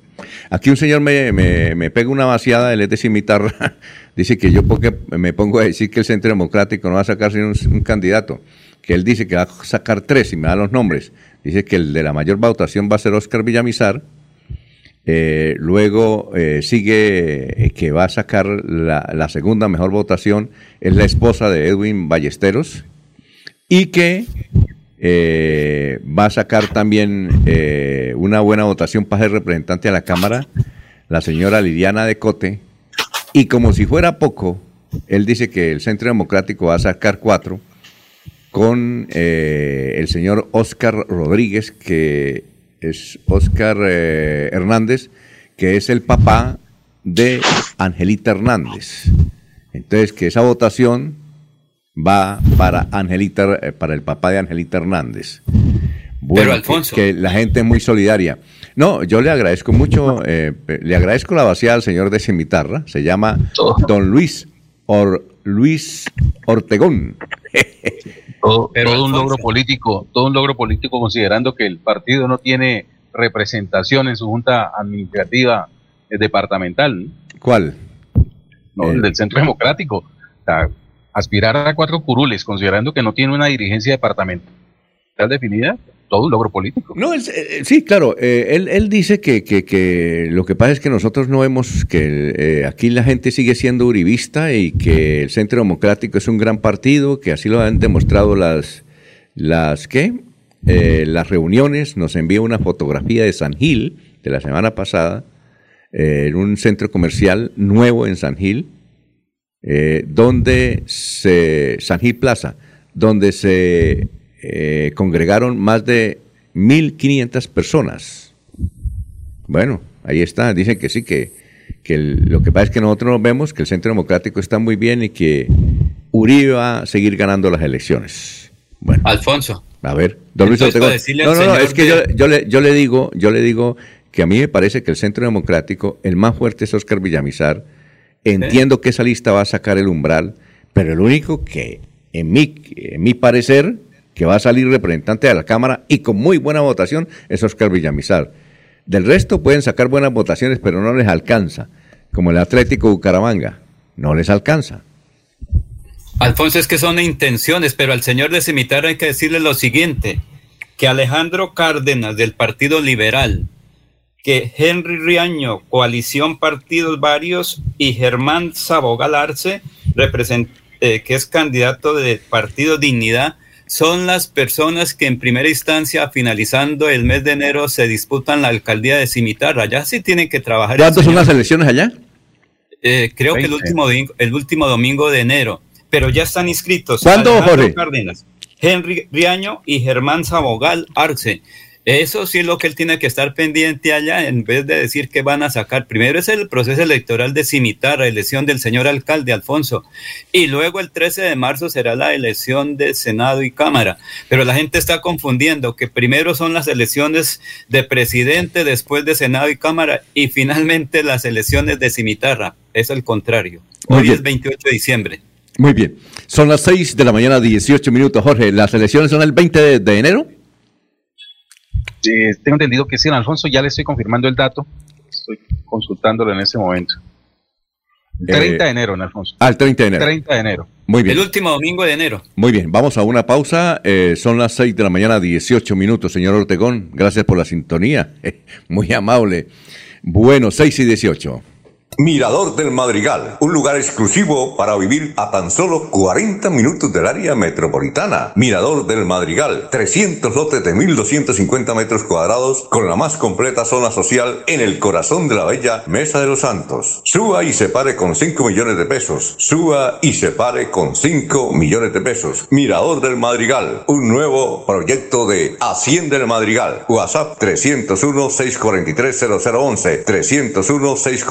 0011 301 643 0011. Comercializa Incomesa. Soy César Navarro, concejal de Florida Blanca. Permitamos que el Señor mi Dios llene de paz nuestro corazón. Haz magia con tu sonrisa donde quiera que vaya siempre. Que no falte el pan en tu mesa, la salud, la esperanza y el amor. Que Dios bendiga tu familia, tu trabajo, cada paso que des. Les deseo una feliz Navidad, les deseo próspero año nuevo 2022. Y los invito a votar por Héctor Mantilla, candidato a la Cámara de Representantes, número 107 en el tarjetón del Partido Conservador. Santander necesita nuevos y jóvenes congresistas. C107. En la isla Centro Comercial celebramos la temporada más feliz del año con el gordito más simpático de la temporada. Ven y visita la isla de Santa. Tómate la foto con Santa. Compra desde 50 mil y participa de un viaje todo incluido para dos personas a Cancún. Te esperamos en la isla Centro Comercial. Atención. Noticia de última hora. En Paz hace una invitación especial para que cuidemos lo que nos pertenece, el medio ambiente. No arrojes papel, botellas plásticas, tapabocas, toallas higiénicas o cualquier tipo de residuos que obstruyan las tuberías. Haz un manejo consciente de lo que botas y dónde lo botas. Sé parte de la solución y sigamos construyendo calidad de vida juntos. En paz. En nuestras tiendas, como Ultrasan Hogar, adquiere electrodomésticos, muebles, computadores, bicicletas, motos y muchos productos de las mejores marcas, pagando de contado o a crédito por medio de nuestros convenios con electrificadora, libranza o personal. Visita nuestra tienda online comultrasan.com. Multiactiva, vigilada supersolidaria. La tuberculosis es la segunda causa de muerte por enfermedades infecciosas en el mundo que afecta directamente los pulmones. Puede prevenirse lavándose las manos frecuentemente, ventilando los espacios y usando tapabocas. La tuberculosis, de no ser tratada a tiempo, puede ser mortal. Gobernación de Santander. Siempre Santander.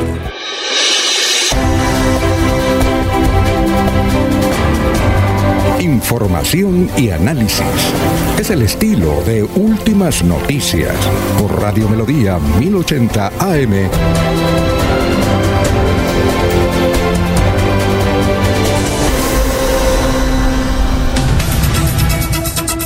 Ya son las 6 de la mañana y 21 minutos, 6 y 21. A los oyentes muchas gracias por la sintonía, por todos escriben eh, aquí dice un señor, dice el Centro Democrático sacará una, un, representante a la Cámara que es Oscar Villamizar. Don Juan Nicolás Silva Reina dice, luego de la expedición del decreto 1851 del 2021 por parte del presidente de la República de Colombia, que modifica el decreto ta ta ta. Compartimos la siguiente info. Uy, es que es muy larga, pues, tiene informaciones. Un comunicado de qué será, Juan Nicolás. Ya, ya, lo, ya reviso, es que es muy largo. Luis José Arevalo Durán dice, escuchar a un periodista justificar la creación de 1.280 cargos de burocracia improductiva en medio de tantas necesidades da grima y mucha tristeza. Creo que el, el, eh, batazo va para usted, don Jorge, ¿sí o no? No, da tanta grima no, eh, que por, por mezquindad política no vea la realidad de la, de la creación de esos cargos, don Alfonso. Sí, esto está claro que se trata de una reestructuración a, de, al interior de, de, de, la Procuraduría General de la Nación. Eh, está claro, es una modificación del Código Disciplinario, que es una ley que se aprobó hace cuatro meses y que prevé la reestructuración de la Procuraduría General de la Nación, estableciendo una doble instancia para hacer la preparación de lo que fue el fallo de la Corte Internacional de Derechos Humanos, en donde se genera una parte que investiga y otra parte que imparte la sanción. Al interior de la, de la, de la Procuraduría, sencillamente lo que hicieron fue reubicarse las fichas tal y como venían trabajando, atendiendo ese fallo de la Corte Internacional, que debe ser además de la simpatía del oyente. Muy bien, son las 6 de la mañana, 23 minutos. Vamos a escuchar precisamente al joven Juan Manuel Galán, que fue senador de la República y ahora es eh, eh, candidato a la presidencia de la República por el nuevo liberalismo. Él dio una opinión sobre el particular. Yo he denunciado desde hace varios meses la corrupción, la ineficacia y la politización de una entidad como la Procuraduría que tiene una vocación monárquica más que democrática. Y he propuesto que se acabe la Procuraduría. La Procuraduría se ha convertido pues en una entidad en donde se nombran eh, funcionarios que no son de carrera, otorgados como cuotas políticas a los congresistas, especialmente a los senadores, que son los que votan por los procuradores, y terminan además instrumentalizando a estos procuradores regionales como instrumentos o herramientas de chantaje ante enemigos políticos, no solamente para eliminar cualquier posibilidad de que prospere una investigación en relación a la corrupción, sino también para eh, chantajear, para confrontar, para intimidar a sus enemigos políticos en las diferentes regiones del país. Esa es la dinámica que ha tomado la Procuraduría. Muy bien, eh, yo recuerdo una anécdota, no sé si usted, Jorge, o Eliezer, o Laurencio, la, la saben. Hay, hay, un escritor que se llama Solón Becerra, eh, creo que era, Solón. Creo que era un escritor boyacense. No sé si es Solón Becerra o algo por el estilo. Que él escribe con humor. Creo que murió hace poco, él venía mucho al socorro. Eh, no recuerdo el nombre. ¿Usted le suena, Solón Becerra? ¿O no? No, no lo recuerdo. ¿Salón, bueno, ¿Salón Becerra Simeón? Ah, ese. Él escribió un libro que cuenta la historia que en Venezuela eh, de, debió ser al principio del siglo pasado, había un dictador que llegó y llamó al, a un ministro y le dijo, oiga, es que en Colombia crearon la Contraloría. Mire a ver para qué sirve una Contraloría, ¿qué es eso? Entonces el señor averiguó y le dijo, señor presidente, en, Colombia crearon la Contraloría, es para que, para que no se roben la plata. Ah, ¿y cuánto, ¿y cuánto les valió allá crear la Contraloría? Esto no, les valió dos millones de dólares al año. Ah, ya. Pues, eh, y, pero aquí no la creamos, porque aquí se roban un millón de dólares. Entonces no la creamos, entonces no, no nos sirve. Ese es el, eh, el, impacto que tienen las IAS, sobre todo en la parte fiscal, en la Procuraduría y, y la Contraloría, que es más lo que vale eh, tener una, eh, una Procuraduría y una Contraloría que lo que se roban. Era una manera de anécdota sobre este episodio. Porque, don Jorge, aquí le siguen dando madera. No le leo los comentarios. Hay unos a favor no. suyos, pero muy poquitos, pero otros sí duros. Le, le leí el del el doctor Arevalo, porque es conocido. Pero aquí, aquí le da madera, don Jorge. Tiene usted bastante sintonía. Ah, eso, que hablen bien, que hablen mal. Como decía un aviso de Copetrán, que hablen. Sí, señor. Usted acuerda del aviso de Copetrán, ¿no? ¿Sí? No, además que todos son bienvenidos porque son comentarios de amigos. sí, sí, claro. Muy bien. No, y a mí también me da madera diciendo que yo, yo mencioné que, porque, le- ah, le da madera al señor de Cimitarra. No creen que, que el Centro Democrático va a tener una buena votación. No cree, dice que se va a quemar, dice aquí un señor. Muy bien, noticias. Alfonso, Sígame, Alfonso, pero mire, es que esos 1.200 cargos depende también de, fue por la destitución de Gustavo Petro cuando fue alcalde de Bogotá, que fue la procuraduría que en ese momento estaba por un paisano nuestro que lo destituyó. Pero fue la Corte Interamericana o Corte de Derechos Humanos que obliga a Colombia a modificar todo eso y eso venía desde el Plan Nacional de Desarrollo. Luego en el Congreso se analizó, se estudió y se aprobó. Entonces eso es como consecuencia de la destitución como alcalde de Bogotá de Gustavo Petro. Entonces, mire cómo son las reacciones. Cuando se nombran, entonces sí es fácil criticar y criticar, pero cuando se toma en derecho, porque es una obligación de Colombia que tenía que buscar los recursos para esos 1.200 cargos, para el cumplimiento de esa sanción de la Corte Interamericana de Derechos Humanos se está cumpliendo, Alfonso. Entonces eso no es ninguna cosa que se está nombrando. Ah, que van a ser beneficiados una serie de ciudadanos colombianos, sí.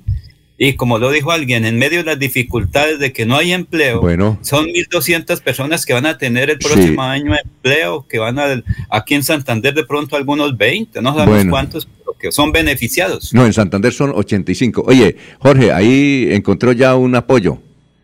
Ya no está solo. Sí. Ya no está solo. Está, está bien acompañado. Está bien acompañado. Bueno, ¿Quién el- es? ¿Quién es? No, no tengo acceso a... no, no, Laurencio. Laurencio, ¿No acaba de escuchar a Laurencio? Ah, no, no, siempre he tenido el apoyo de Laurencio en muchas cosas. Sí, claro. Muy bien. Pero Alfonso, es que... Eh, eh, oiga, eh, Jorge, el Partido Centro Democrático y el Conservador se llevan bien, ¿no? Bien. eh, No sé, don Alfonso, porque yo no milito en ninguno de los dos. Muy bien. eh, don- Alfonso, y, sí, una, y una nota y una nota de la revista Semana eh, dice que esos cargos son para el clan Char, ¿no? eh, gran parte, sí. Gran parte. Que gran parte van para el clan Char. Eh, a- Bueno. eh, entiendo que a Santander le corresponden, aquí nos dice un dirigente político muy conocido, dice no de mi nombre, que son más o menos para Santander 85 cargos. De esos Bienvenido. 1200.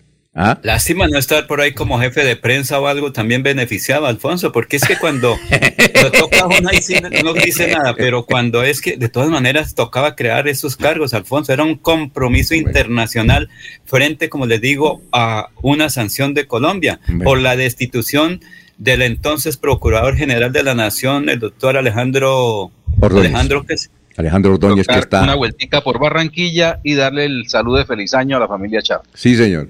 Bueno, eh, don Eliezer. Yo creo, yo creo, Alfonso, que si la Procuraduría y la Contraloría eh, tuvieran otra manera de actuar, usted notara como ciudadano que esas entidades eh, funcionan, a nadie le daría dolor o nadie estaría molesto por la creación de estos cargos. Pero por eso se oyen voces que indican que esas entidades deben eliminarse, deben modificarse, deben cambiarse. ¿sí? Exactamente. Bueno, ¿Y quién demandó, Alfonso, quién demandó en la Corte Penal Internacional, en la Corte Internacional de Derechos Humanos? Pues fue Gustavo Petro y le dieron respuesta. Ahí está la respuesta. Que no lo beneficia a él porque sus amigos no pueden ser nombrados, o de pronto muchos, al fin y al cabo, porque eso hay en los mil No, no, en la Procuraduría. no, mucha eh, gente va a caer. En la Procuraduría, les cuento una cosa, don Laurencio, en la Procuraduría trabajan, yo conozco gente que trabaja respaldada por las FARC, es decir, la, la cuota política de las FARC. Están allá. Sí, por eso también tienen derecho a trabajar allá, Alfonso. Y el señor Petro tuvo su cuota política en la Procuraduría. Recuerde que Petro le dio el voto a Alejandro Ordóñez como procurador. Claro, claro, Petro le Petro ayudó a elegir, no solamente le dio el voto, sino que ayudó y sus reuniones. Por ahí hay videos donde hacía reuniones y decían, no, bueno, hay, hay que votar por el pasa Es que hay sacerdote. muchas viudas que lloran por el marido ajeno. Oiga, no. Es que estamos en campaña política, estamos en campaña política y solo lo que a mí me beneficia como aspirante es bueno, para los demás no. Yo recuerdo que Petro, en la- hay un video donde dice, hay que votar por el sacerdote. El sacerdote era... el doctor Que son momentos de campañas, ahorita todo es maluco, pero mire que cuánta gente se va a beneficiar independientemente. Muy bien. Vamos a una pausa, son las 6 de la mañana, 32 minutos, estamos en Radio Melodía. Cantemos la Navidad con melodía. Cantemos la Navidad como nosotros cantamos. El celebramos. Cantemos una canción del amor que nos ha unido y demos gracias al cielo que ese amor ha renacido. Melodía, la radio líder de Colombia.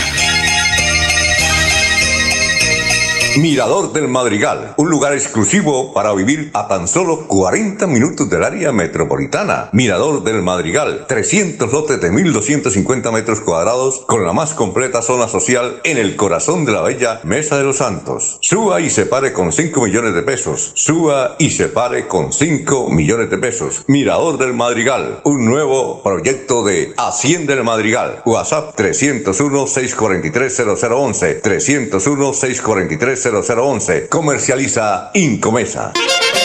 Rino Broster, el auténtico pollo a la Broster, avisa a toda su clientela y público en general que su nueva dirección es la calle 35A número 2 AE86 esquina en el barrio La Cumbre, una cuadra abajo detrás de la iglesia católica Nuestra Señora de la Providencia. Los esperamos para que sigan disfrutando del más exquisito, sabroso y crocante pollo a la Broster de toda el área metropolitana de Bucaramanga con el tradicional maduro relleno, servicio a domicilio llamando al 658 11 02 y a la línea celular 322-366-1424. Buenas noches, buenas.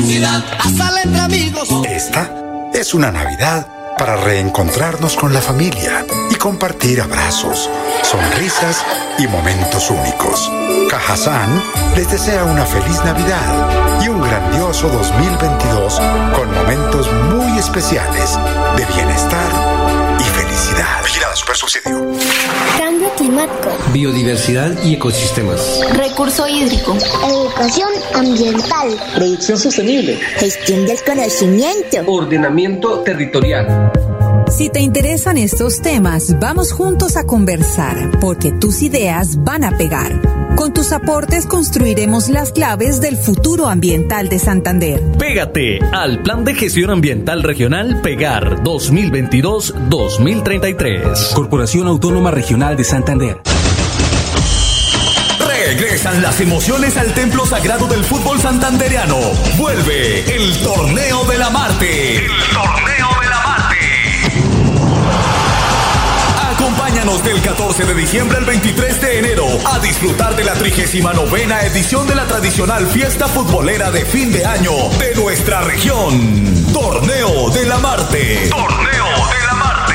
Emblema del fútbol de Santander. Los esperamos. Invita Liga Santandereana de Fútbol en Comesa.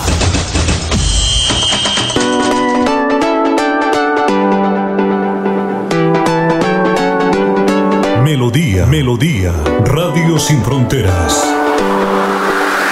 Escúchenos en cualquier lugar del mundo. Melodíaenlínea.com es nuestra página web. Melodíaenlínea.com, señal para todo el mundo. Señal para todo el mundo. Radio sin límites, Radio sin fronteras. Radio Melodía, la que manda en sintonía.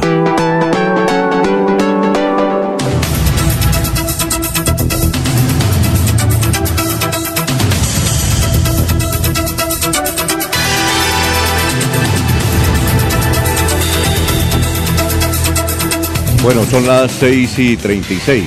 Recuerden que por Radio Melodía se están pasando las transmisiones de fútbol de la Marte, que son los que más sintonía tienen. Pues deben tener mucha sintonía por, lo siguiente. Están los dos mejores narradores de fútbol del Oriente colombiano actual narrando esos partidos aquí en Radio Melodía a las 10 de la mañana. Empiezan a las 8 y terminan más allá de las 12, ¿no? Eh, imagínense, eh, está narrando Willy Peña, Willy Peña Correa, y Julio Edgar Cuesta Rentería, el crone de la sintonía.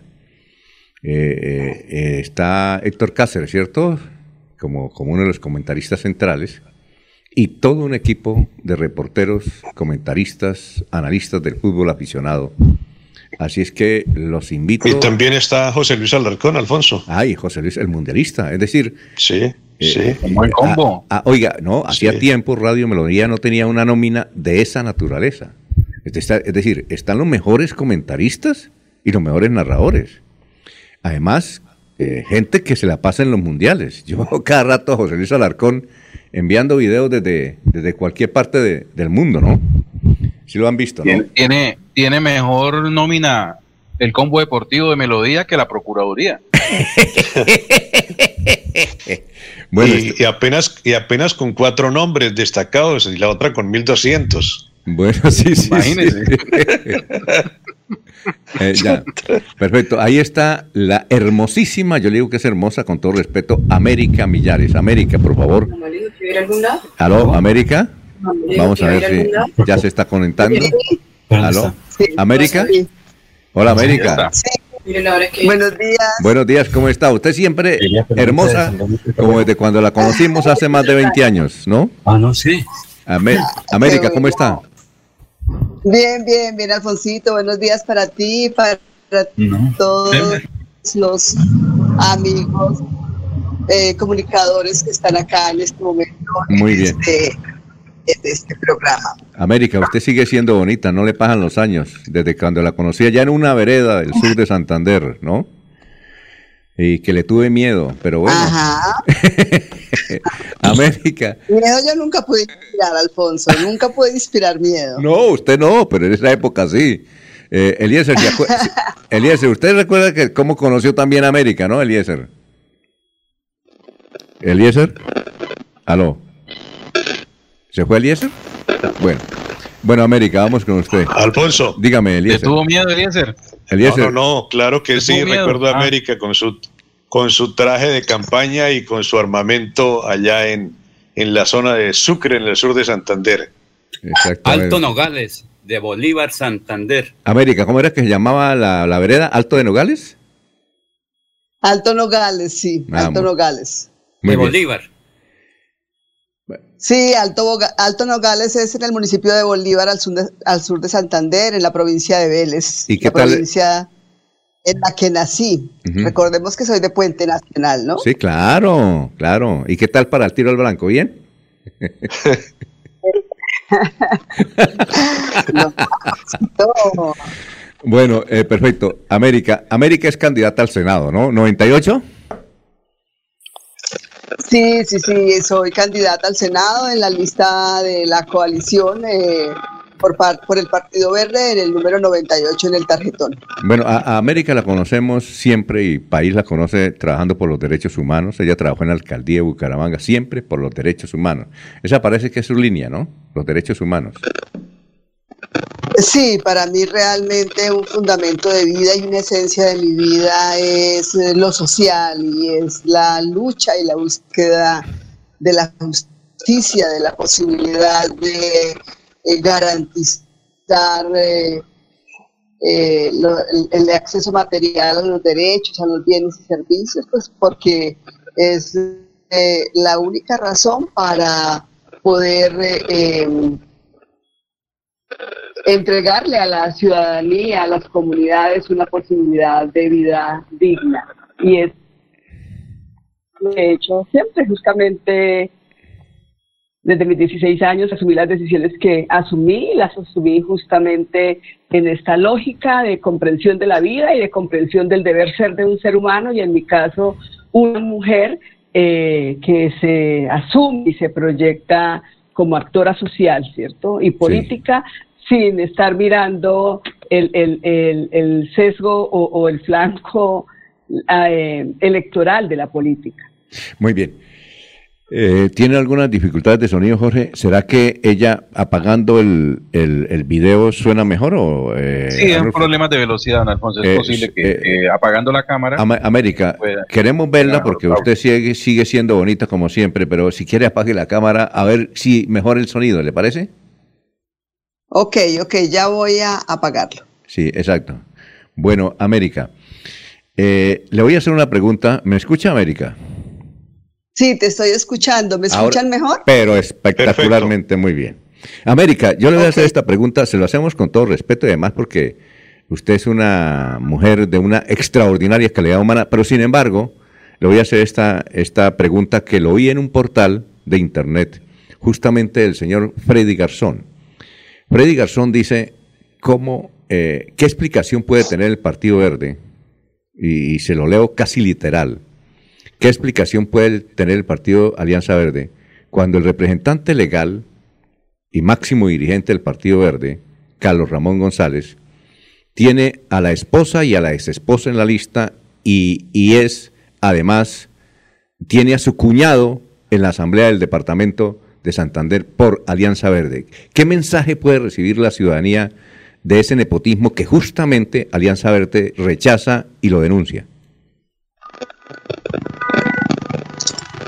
Sí, gracias Alfonso. Mira, para ti, para los compañeros ahí y pues para la opinión en general, pues realmente esa es una situación absoluta y totalmente ajena a mí. Yo creo que, eh, como tú lo decías al comienzo, Santander me conoce, eh, la opinión en Bucaramanga me conoce y a nivel nacional el camino que he forjado toda la vida es el camino del que ya hablábamos. Yo tengo una personalidad política propia que la ha construido a lo largo de mi vida. Ha sido una lucha porque no es fácil en medio de las circunstancias que ha vivido el país históricamente y en las que se inserta mi proceso de vida, eh, mantenerse, mantenerse realmente cuando hay asedios de distinto tipo, cuando la, institucional, la, la violencia institucional campea eh, de, de, de todas las maneras y en todos los escenarios de la vida nacional.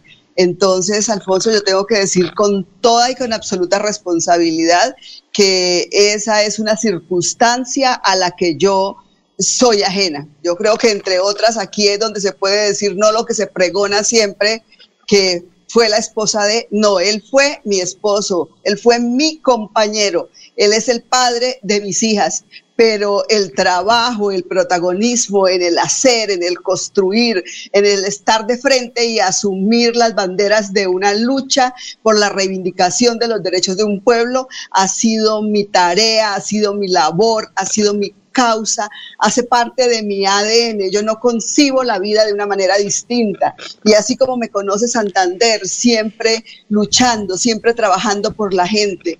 Porque como tú lo señalabas, yo tuve un ejercicio, he tenido un ejercicio muy importante en el, en el, en el, como servidora pública y esas posiciones que he desempeñado no son casuales, ni, me las he ganado en un baloto, ni me las encontré en un tamal, responden a unas ejecutorias de vida y a una construcción en ese sentido muy, muy muy particular y, y, muy lo que yo he hecho a lo largo de mi vida. Y si algo me da mi plenitud de vida, pues realmente es eso, es, es mi consistencia, es haber eh, me mantenido en, en, en la brega y en la lucha que corresponde a la historia de mi vida quiero dejar eso muy claro, ¿sí? Desafortunadamente, sí, se dan esas circunstancias a las cuales yo soy absolutamente ajena. O sea, yo para buscar, para pretender, para hacer, no necesito realmente, eh, o sea, yo no soy de las que ponen, ¿sí? O sea, yo construyo y he construido una historia política y social en el trabajo con las comunidades, así como lo hice en Santander, es lo que hago en Bogotá. Mi vida en Bogotá se, se, se mueve entre mi casa y las localidades. Yo soy absolutamente territorial porque sé que si uno quiere hacer algo que realmente sea pertinente y le dé respuestas a la gente, no lo puede hacer desde no lo puede hacer desde el escritorio, no lo puede hacer desde un escenario geográfico distinto a estar allí donde están los problemas y las dificultades. Entonces, cuando yo hoy decido, eh, hoy decido lanzar mi candidatura al Senado, no es ni siquiera una decisión mía. Quiero compartirles que hace un año, un año que empezaron a llamarme compañeros de acá de Santander, con los que iniciamos justamente esta lucha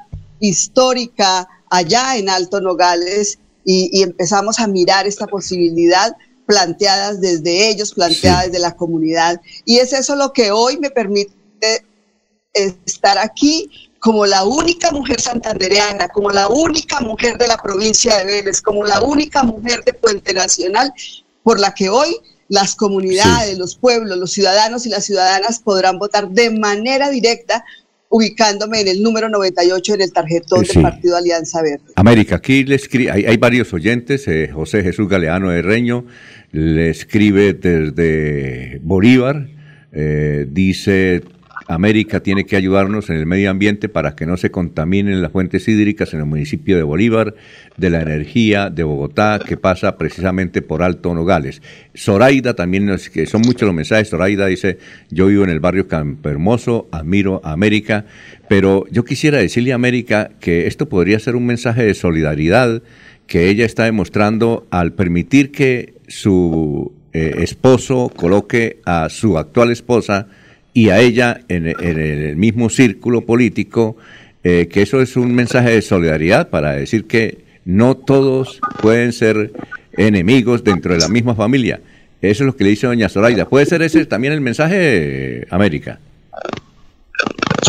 No, no, no, realmente, Zoraida, te agradezco esto, pero no, insisto, insisto, este es un proceso que responde a mis ejecutorias de vida, entre otras. Yo fui candidata al Consejo en Bogotá en el 2019 eh, y, pues allí nadie me puso.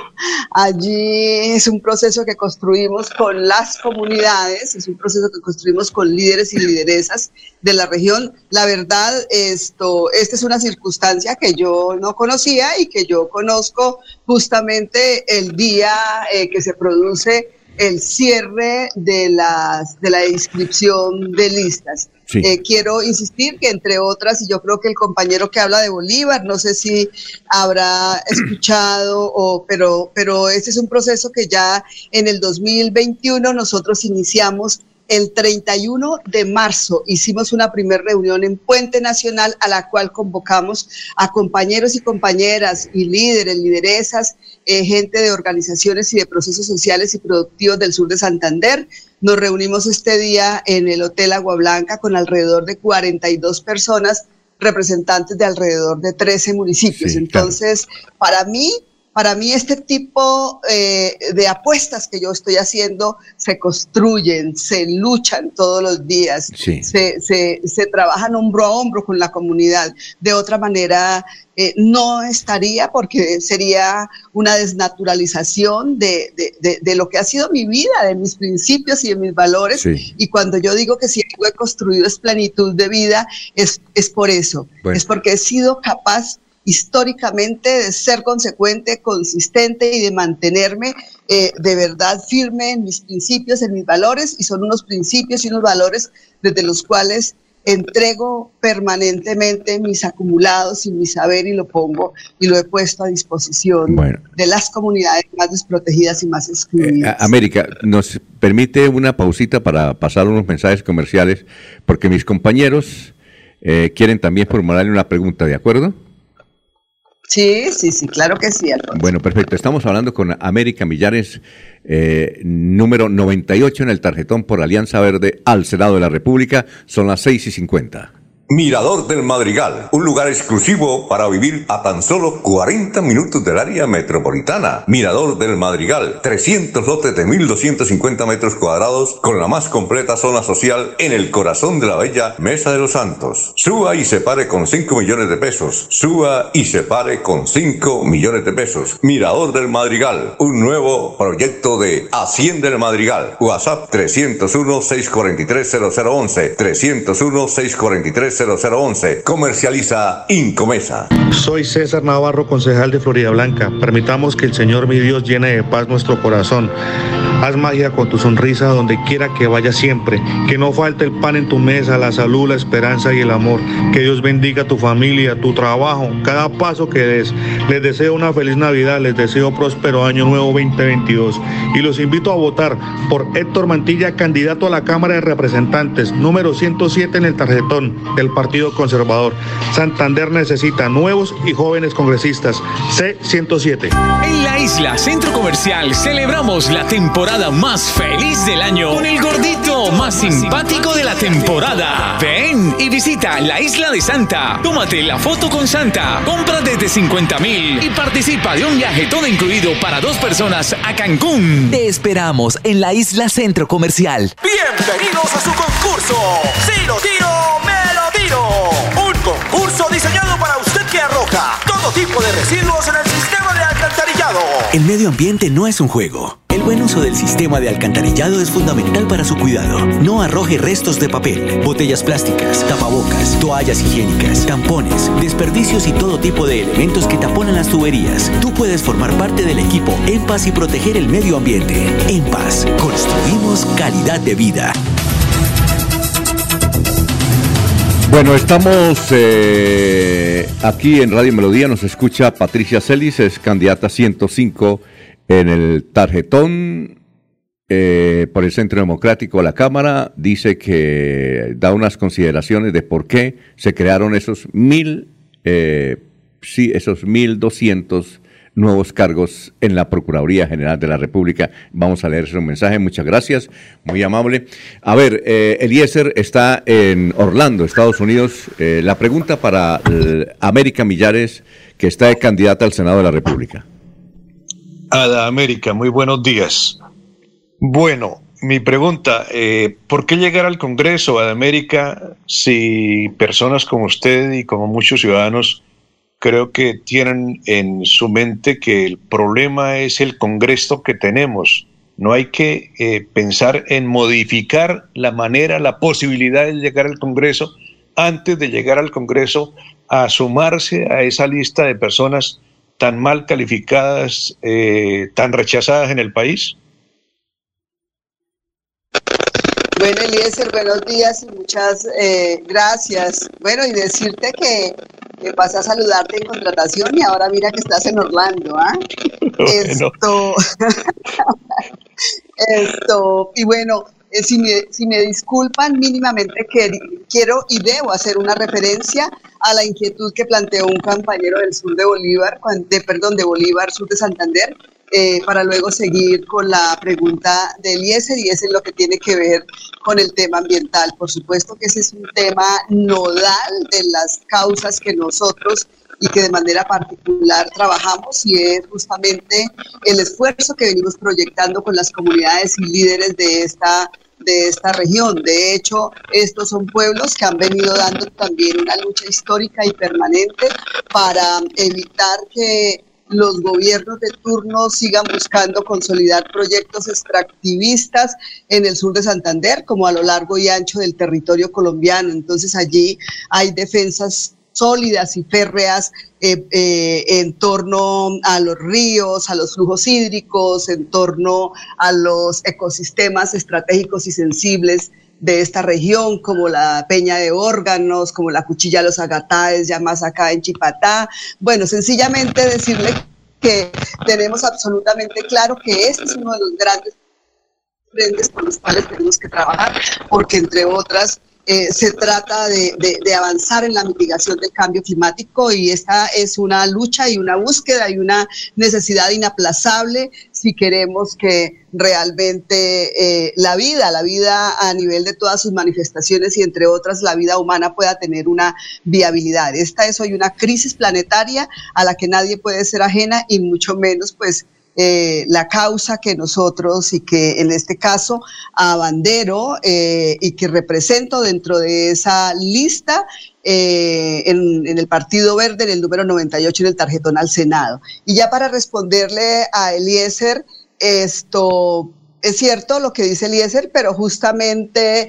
las grandes crisis y las grandes problemáticas nacionales, creo que estoy convencida que la forma de salirles al paso es construyendo unas alternativas distintas, es enfrentándolas, ¿sí? Así como dice, como, como dice el dicho, es, es, es eh, al potro cerrero, pues no hay otra cosa que, que estar en él para para domarlo, para controlarlo y hacerlo con inteligencia, hacerlo con sagacidad, hacerlo con empoderamiento, hacerlo con conocimiento, hacerlo en una interactuación y en una construcción eh, participativa con la gente y con las comunidades. Efectivamente, el Congreso es hoy uno de los grandes males que tiene el país y que ha padecido el país. O sea, el Congreso es de las instituciones eh, eh, menos presentables y de hecho eso se refleja en, en en, el, en, los mismos procesos electorales, en lo que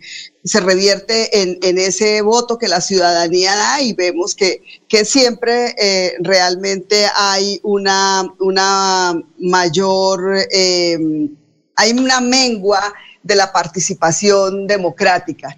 En este momento, entre otras, nosotros tenemos absolutamente claro que se trata, el Congreso está, es una institución bicameral, Senado, Cámara, y están ahí, hacen parte de la institucionalidad democrática, ¿cierto? Están inscritos en la tridivisión del poder. Entonces, eh, no podemos decir ahorita, no, esperemos hacer una reforma constitucional para reformar el Congreso cuando el pueblo y el país necesita realmente salidas, eh, eh, eh, propuestas, un trabajo concreto para salir realmente de la crisis en la que estamos. Entonces, Aló. hoy lo que buscamos, en el caso mío, hoy lo que buscamos, ¿me escuchas? Y en el caso mío, realmente es poder contribuir y es la propuesta que representamos para que la gente, la ciudadanía, tenga en cuenta unas opciones distintas a las tradicionales. Para hablar de Santander, en Santander hay congresistas que hoy acumulan 20 años de ejercicio parlamentario. Sencillamente que la comunidad, que los electores, que la ciudadanía revisen ese historial de Sí. Vida y revise cuáles son los grandes proyectos, mega- megaproyectos, soluciones que se han traído a Santander eh, y al país vía escenario parlamentario, legislativo, entre otras. Sí. Es claro que es en el Congreso y por el Congreso por donde pasan y deben pasar las grandes reformas. América. Sí, América. Eh, eh, ojalá el sonido nos, nos aguante. Eh, a ver, Jorge, ¿usted tiene una inquietud para ah, América? Jorge.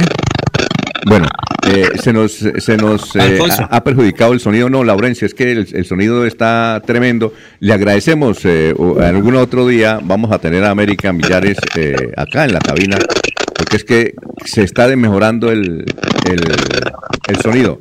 América, muchas gracias. Entendemos que usted tiene ahorita también un compromiso a las 7 de la mañana y la dejamos. Muy gentil por haber estado aquí en Radio Melodía. Aló. Gracias a... Aló, ¿me escuchan? Sí. Gracias, Alfoncito, gracias, Eliezer, un saludo de verdad especial para todos ustedes y bueno, mis votos porque sigan llevando objetividad a través de la información a las comunidades, eh, pues que tanto necesitan realmente para, para entre otras, eh, poder hacer un mejor ejercicio en la participación democrática. Gracias y por supuesto que ahí estaré pendiente. Muy bien, perfecto. Gracias a América Millares por haber estado aquí con nosotros. Número 98 en el tarjetón. Vamos a hacer una pausa y regresamos. Estamos en Radio Melodía. Que el regocijo de esta Navidad aparte de los hombres los odios, los rencores, los afanes belicosos y toda intención malvada y sombría. Radio Melodía desea a todos los colombianos una Navidad alegre en Cristo, como marco de meditación por un mundo mejor.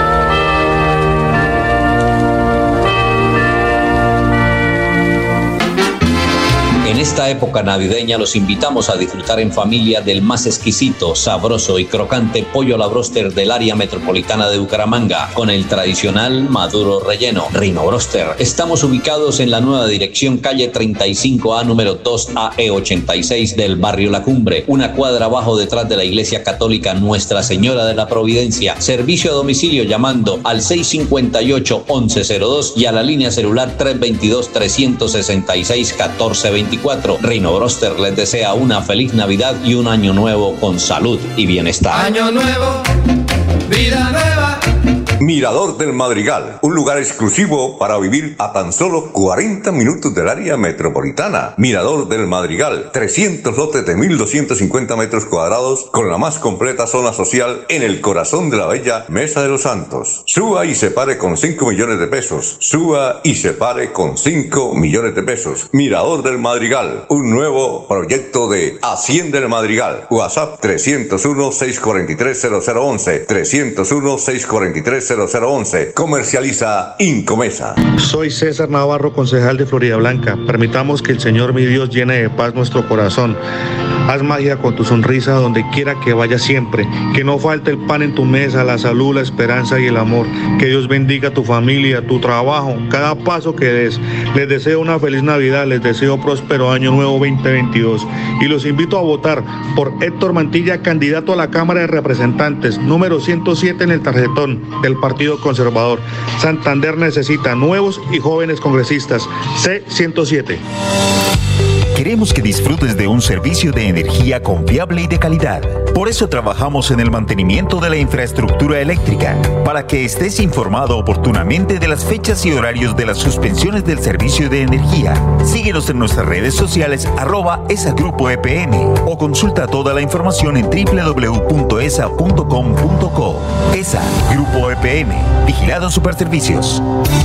Los invitamos a sintonizar el programa Curación Natural de la Unidad Médica Biológica del Dr. Ricardo González, de lunes a viernes en los horarios 7 y 30 y 9 y 30 de la mañana y los sábados 7 y 30 y 12 del mediodía. Aquí encontrará la orientación profesional para todo tipo de enfermedades, tratamientos con medicamentos naturales. Llame y agende su cita médica al 313-392-2623. 313-392-2623.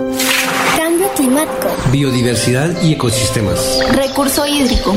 Educación ambiental. Producción sostenible. Gestión del conocimiento. Ordenamiento territorial.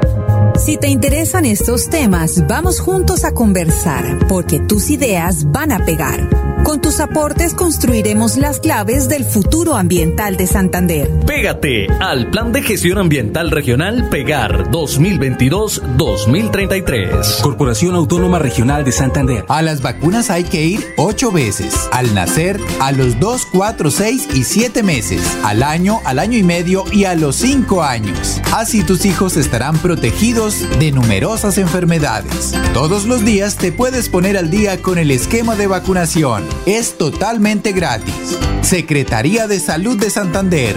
Gobernación de Santander. Melodía, melodía. En noticias. La que manda en sintonía. A tus pies, Deportivos Carvajal. En ropa deportiva y calzado tenemos las mejores marcas del mundo.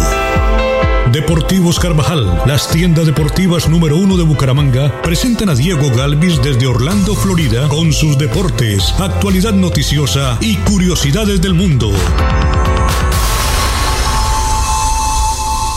Bueno, son muchos los mensajes que hemos recibido acá, sobre todo por la actuación de la Procuraduría. Y antes de ir con Diego, eh, nos eh, escribe Patricia Celis, es candidata 105 del Centro Democrático a la Cámara de Representantes. Y ella dice que fue asesora del despacho del Procurador, grado 25, y dice que no está de acuerdo. No está de acuerdo con la creación de esos cargos. Concretamente dice, hace tres meses estudia el nuevo Código General Disciplinario y considero que no se necesitan esta cantidad de nuevos servidores públicos. Un ejemplo, son l- 20 los asesores grado 24 del despacho. ¿Dónde los van a poner? Es que no se necesitan. Y ella dice que no está de acuerdo con eso. Dice más gasto público que cada vez es insostenible, que redunda en impuestos. Eh, mañana la vamos a, a llamar para entrevistarla porque dice que eh, lo curioso es que no saben dónde van a colocar esos 20 asesores que se van a ganar cada uno 30 millones de pesos. Bueno, Diego, ¿cómo está? Muy buenos días. ¿Qué más? Alfonso. Sí, Jorge. Eh, Perdón, y antes de continuar con Diego, eh, ha publicado la senadora Paloma Valencia en su cuenta de Twitter. Voté negativamente la creación de nuevos cargos en cualquier entidad. Por eso me parece muy grave que se crean 1.200 cargos en la Procuraduría. Con el Estado en déficit y los colombianos esperando obras de inversión social, no hay espacio para más burocracia. Muy bien, y mañana vamos a, a hablar con este tema con un exfuncionario de alto nivel de la Procuraduría General que no está de acuerdo tampoco en ese tema. Bueno, don Diego, ¿qué más? ¿Cómo se encuentra?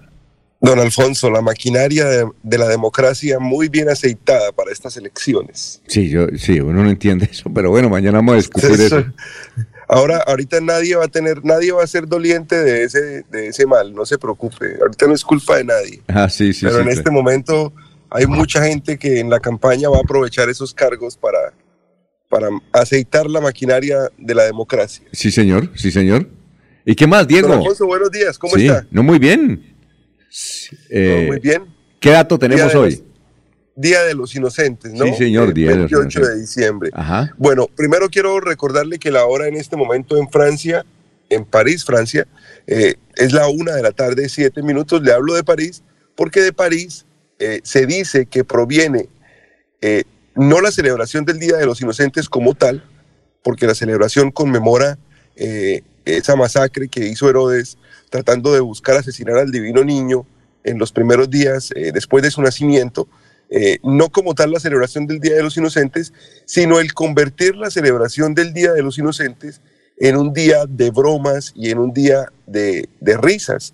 Eh, como le decía, eh, la celebración como tal del Día de los Inocentes es una celebración cristiana. no, se, no, se, no debería ser una celebración, sino más bien una, una, una recordación de ese terrible momento y esa, y esa terrible decisión de Herodes de aniquilar a los niños pequeños, menores de dos años, buscando que el divino niño no se hiciera una realidad eh, y en medio de su obsesión y en medio de, de, su forma de, evitar ser destronado por el rey de los cielos en la tierra, entonces, eh, y, procuró esta masacre que definitivamente marca un hito en la historia. Entonces, esa es la celebración cristiana como tal. En Francia, en Francia se consideró esa celebración eh, muy difícil de asimilar para los cristianos. Entonces, se trató de, llevar o de unir a fiestas paganas y una de las fiestas muy populares que había en los últimos días de diciembre era la fiesta eh, de los locos. Se llamaba, se celebraba la última semana del año y era una celebración en la que a usted se le permitía hacer cosas que no hacía el resto del año, vestirse de cierta forma, cantar de cierta forma, bailar de cierta forma. Entonces, esa celebración del Día de los Locos se unió con la celebración del Día de los Inocentes y por eso tomó ese carácter que tiene ahora, que es un día de bromas, es un día de risas, es un día de jugar, eh, como decimos nosotros, chanzas a, a nuestros amigos.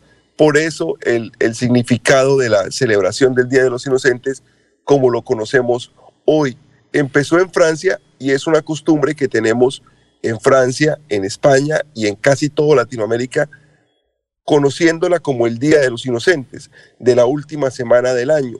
Hay otra celebración que se llama April's Fools, que es la celebración del Día de los Inocentes, pero para las costumbres eh, anglosajonas, para los países eh, del Reino Unido, para países como Polonia, como Finlandia, como Austria, Australia, Alemania, Italia, Bélgica y por supuesto Estados Unidos y Canadá.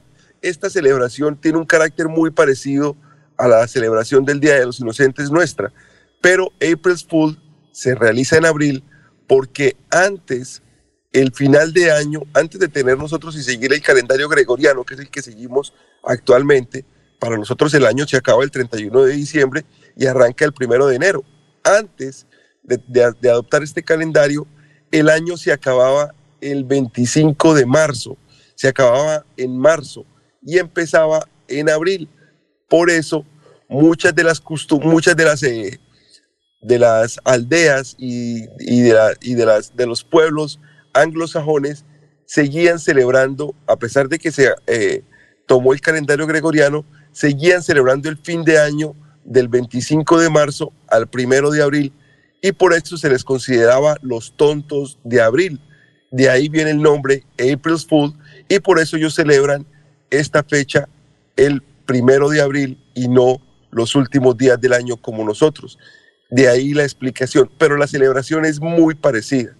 Esta celebración eh, consiste en hacer bromas, en hacer risas, en hacer chistes a sus amigos, pero en fechas distintas. De ahí, April Fool y el Día de los Inocentes, don Alfonso. Eh, ¿Cuál broma recuerda usted más eh, en su vida del Día de los Inocentes? Yo no fui testigo presencial, pero eh, escuché. usted sabe que yo soy de un pueblo muy particular, ¿no? De contratación Santander, que es un pueblo que tiene ciertas características que lo hacen distinto al resto de pueblos de nuestro departamento. Yo escuché que en Contratación Santander, eh, para un Día de los Inocentes, eh, unos amigos el día anterior se fueron a tomar y en la noche, cuando vieron que su amigo había caído en, en batalla, había caído ligeramente alicorado, se fueron y le pintaron la fachada de la casa de otro color. De manera que el borracho cuando se levantó el 28 no encontró su casa no sabía cuál era su casa porque la fachada de la casa estaba pintada de un color diferente y duró buscando la casa, eh, no creo que varios días, pero por lo menos varias horas. Me parece una broma eh, un, poco, un poco subida de, de nivel, pero definitivamente debe haber sido muy divertido sentarse a ver al borracho buscar su casa y llegar y no encontrar su casa en, en la calle de, de su pueblo, ¿no? Muy bien. Eliezer, eh, digo, Diego, muchas gracias. Nos vemos mañana, ¿no? Alfonso, que esté muy bien. Hasta mañana. Éxito. Un saludo para todos. Muy bien. Son las 7:13 minutos, 7:13. Eh, ayer, eh, Rodolfo Hernández concedió. Ah, perdón, vamos, a, vamos antes de presentar a, a Rodolfo Hernández, es alcalde de Bucaramanga, vamos con esta cuña de Carvajal. Deportivos Carvajal, en calzado, ropa y accesorios deportivos, la tienda número uno de Bucaramanga. Compre calidad, compre diseño, compre moda y tecnología, compre original, compre Deportivos Carvajal. Aproveche los descuentos y las promociones de temporada. Deportivos Carvajal, cabecera La Isla Cañaveral, Centro Comercial Cacique y Outlet de la calle 36, carrera 26 esquina. Deportivos Carvajal, las mejores marcas a tus pies. Muy bien, son, eh, decía que eh, ayer eh, Rodolfo Hernández se refirió por todos los medios de comunicación en Bogotá, por las cadenas, por la televisión y también por los portales sobre el hecho de que Petro haya regañado al sistema de comunicación de Petro por haberse dejado alterar la percepción de los colombianos en el sentido de que ahora el líder de la anticorrupción está siendo Rodolfo Hernández. Aquí eh, sacamos una extracción de una entrevista que le dio eh, el señor Rodolfo Hernández a Alberto Casa Santa María de la W. Escuchemos. Pues déjalo que él diga todo lo que quiera. Él es libre, como el viento, decir, opinar. Lo que importa no es lo que diga Petro, es lo que diga la ciudadanía que está recontramamada con Petro Uribe, se puja y los que pierden son los colombianos. Y sobre todo esos 22 millones a que siempre me refiero que se están muriendo de hambre y que les toca trabajar en la informalidad. Y entonces cuando trabajan en la informalidad le cae el código de policía, quítele la moto, métalo al calabozo, dele bolillo, dele palo, métalo a la cárcel, condénelo. Eso es lo que hacen. Entonces el doctor Petro tiene todo su derecho a decir lo que quiera. Nosotros seguimos trabajando. Él tiene, me han dicho, no me consta, que tiene una cosa que se llama bodega. ¿Qué es bodegas? Como 400 o 500 chinos, desvirtuando todo lo que, lo que dicen los adversarios del doctor Petro, entonces soy yo, para volverlo negativo y positivo a favor del se equivoca con esa estrategia. ¿Sabe cuántos tengo yo? Doctor Casas y todos los que escuchan la W, seis, seis chinos de menores de 28 años. Eso es lo que se necesita, no más. Y voy a batir récord mundial. Voy a ganar la presidencia de la República con la mínima inversión de toda la historia. Si volvemos los valores presentes netos a hoy, lo que invirtieron. y sabiendo que lo que invierten es pura mentira porque todo es por debajo. Yo es todo es por encima. Y le aseguro, colombianos, que estaré por el orden de los entre 10 y 12 mil millones. Y todo lo voy a poner yo. Vamos a hacer una convocatoria una vez tenga la credencial de candidato, que será por ahí el 27 de enero, para abrir una cuenta y decirle colombianos, el que me quiera ayudar, deme 60 mil pesos en la forma que quiera. Seis cuotas de 10 mil, dos de 20 mil, dos de 30 mil, tres de, de 20 mil o una de 60 mil. Los que quieran. Muy bien, esa era la parte principal de la entrevista que dio en unos medios hasta de una hora, como en el caso de la W. Son las seis, las 7 de la mañana, 17 minutos, vamos a una pausa y regresamos. Mirador del Madrigal, un lugar exclusivo para vivir a tan solo 40 minutos del área metropolitana. Mirador del Madrigal, 300 lotes de 1.250 metros cuadrados con la más completa zona social en el corazón de la bella Mesa de los Santos. Suba y se pare con 5 millones de pesos. Suba y se pare con 5 millones de pesos. Mirador del Madrigal, un nuevo proyecto de Hacienda del Madrigal. WhatsApp 301-643-0011. 301-643-0011. 0011. Comercializa Incomesa. Soy César Navarro, concejal de Florida Blanca. Permitamos que el Señor mi Dios llene de paz nuestro corazón. Haz magia con tu sonrisa donde quiera que vaya siempre. Que no falte el pan en tu mesa, la salud, la esperanza y el amor. Que Dios bendiga tu familia, tu trabajo, cada paso que des. Les deseo una feliz Navidad, les deseo próspero año nuevo 2022. Y los invito a votar por Héctor Mantilla, candidato a la Cámara de Representantes, número 107 en el tarjetón del Partido Conservador. Santander necesita nuevos y jóvenes congresistas. C107. Proyectados en el futuro nuestra gente. Trabajamos todos los días en, en paz, cuidando el medio ambiente.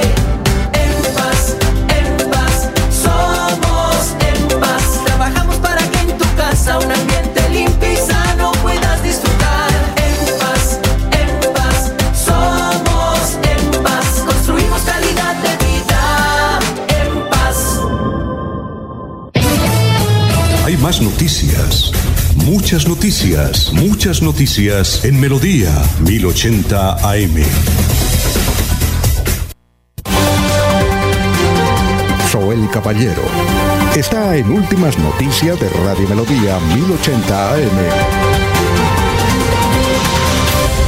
Buenos días, Alfonso, para usted, los compañeros, igualmente para todos los oyentes. Finalizando el 2021, continúan las obras por parte de la Alcaldía Distrital para mejorar las condiciones de vida de los habitantes. En el sector del muelle se van a rehabilitar 100 metros lineales de redes de acueductos, 600 metros lineales de alcantarillado pluvial y 932 metros de alcantarillado sanitario que beneficiarán a 2.300 habitantes del sector con una inversión de 4 mil millones de pesos. Por otra parte, se han comprado 16 predios de 19 que se requieren para adelantar la construcción del distrito Malecón. Finalmente se dio a conocer que el Mirador del Río será una realidad luego de que se firmó el convenio con Ecopetrol por 24 mil millones de pesos para la construcción de este edificio de tres pisos que se convertirá en ícono de la gastronomía en el Magdalena Medio. Noticia con la que amanece el distrito. Continúen compañeros en estudios en últimas noticias de Melodía 1080 AM.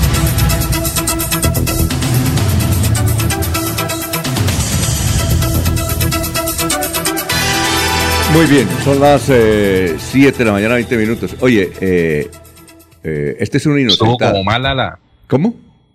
como mala la colecta de, de dineros por los renglones en la lista de la Cámara que ahora están pidiendo a nivel nacional. Sí, eh, lo de Rolmo. Sí. Oiga, eh, acaba de, de- de trinar hoy día de los inocentes Gustavo Bolívar y ha, ha subido un audio donde dice que él y sus amigos se van a vincular a la campaña de Rodolfo Hernández a la presidencia. Vea usted. Vea, vea usted. Para todo hay en la viña del Señor, ¿no? bueno, eh, don Jorge, noticias a esta hora. Estamos en Radio Melodía. Don Alfonso, quejas de la comunidad eh, adyacente a un amplio sector del anillo vial de, que comunica Florida Blanca con Girón, por cuanto desde hace una semana no cuentan con alumbrado público sobre esa importante vía. Los conductores están manejando totalmente a oscuras por este corredor nacional y, se han quejado ante la falta de iluminación. Fernando Mier, secretario de Infraestructura de Florida Blanca, indicó que hasta hace poco se enteró que este problema estaba allí latente y eh, pide que luego de una verificación eh, está eh, tratando de solucionar esto que ha sucedido allí sobre el anillo vial.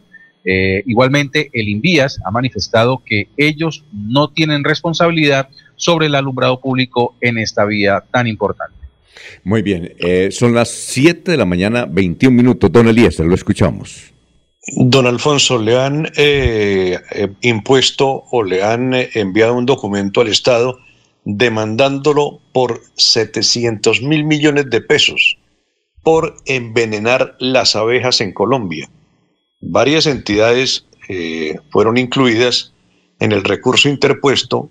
eh, fue interpuesto por un grupo de apicultores que reclaman la responsabilidad del Estado en el deceso de los insectos. La cifra viene eh, aumentando drásticamente, Alfonso, desde el año 2010. Ellos indican, los apicultores, que han permitido que se siga vendiendo una cantidad de productos herbicidas, eh, fungicidas, que están acabando con las abejas. Dan una cifra, Alfonso, que indica que en el país se han acabado 176 mil colmenas. 176 mil colmenas, lo que aproximadamente eh, muestra una cifra de 8.800 millones de abejas.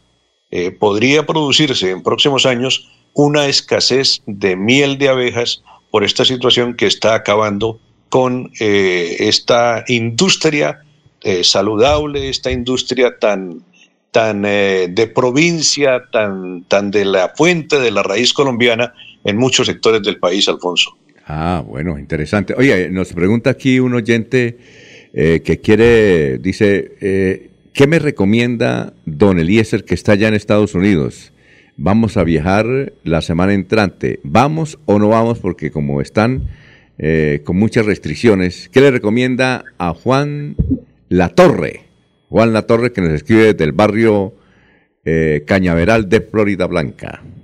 ¿Qué le Don? Alfonso, prim- primero, pues él tendrá que superar eh, las exigencias que le haga la, la aviación, la aerolínea en la que vaya a transportar aquí a los Estados Unidos. Y mantenerse con tapabocas, Alfonso.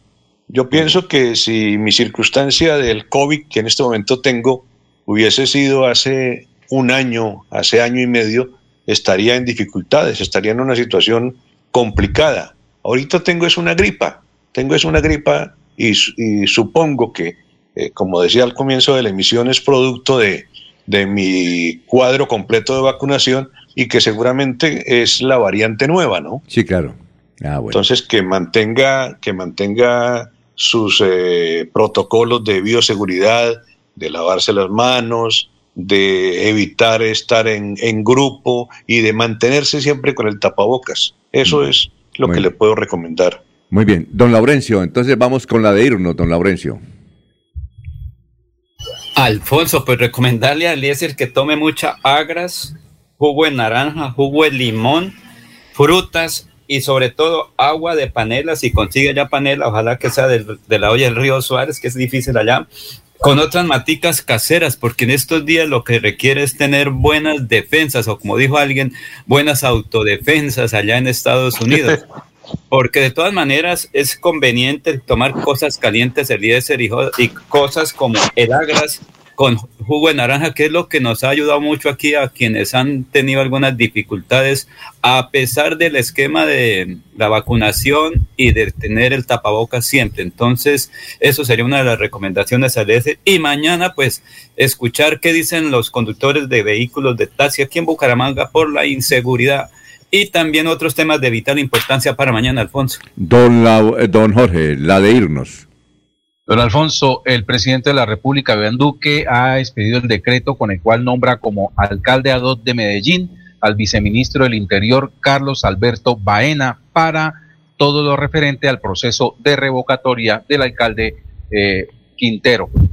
Nombró a un uribista. ¿Qué tal eso? Muy hecho gol, mucho gol. No, nombró al viceministro. Por eso, a un uribista. un uribista 1A, eh, que, que es muy, En muy... los cargos públicos no hay partidos. Ah, bueno, Eliezer, la de irnos. Alfonso, más de 500 quemados en este mes de diciembre por el tema de la pólvora, eh, 179 menores de edad, eh, se ha incrementado en un 23% en relación con el año 2020 y aparece un joven estudiante de la, UT de la UPTC en la ciudad de Tunja diciendo que él tiene una manera de eliminar la pólvora y que la gente se divierta con una creación de alta tecnología que es producto de su inventiva allí en la Universidad Pedagógica y Tecnológica de la capital del departamento de Boyacá. Estaremos tratando de hablar con este joven Claro. estudiante en próximas emisiones, Alfonso. Claro, claro. Eh, bueno, muchas gracias, muy amables, muy gentiles por haber estado. Mañana vamos a tener al señor alcalde de Florida Blanca aquí, al doctor Miguel Moreno. Miguel Moreno. Son las 7.27. Sigan en melodía en línea.com y 1080m. Adiós. Últimas noticias los despierta bien informados de lunes a viernes. En todas las áreas de la información regional, un periodista de Últimas Noticias registra la información en Radio Melodía 1080 AM y en melodíaenlínea.com. Director Alfonso Pineda Chaparro.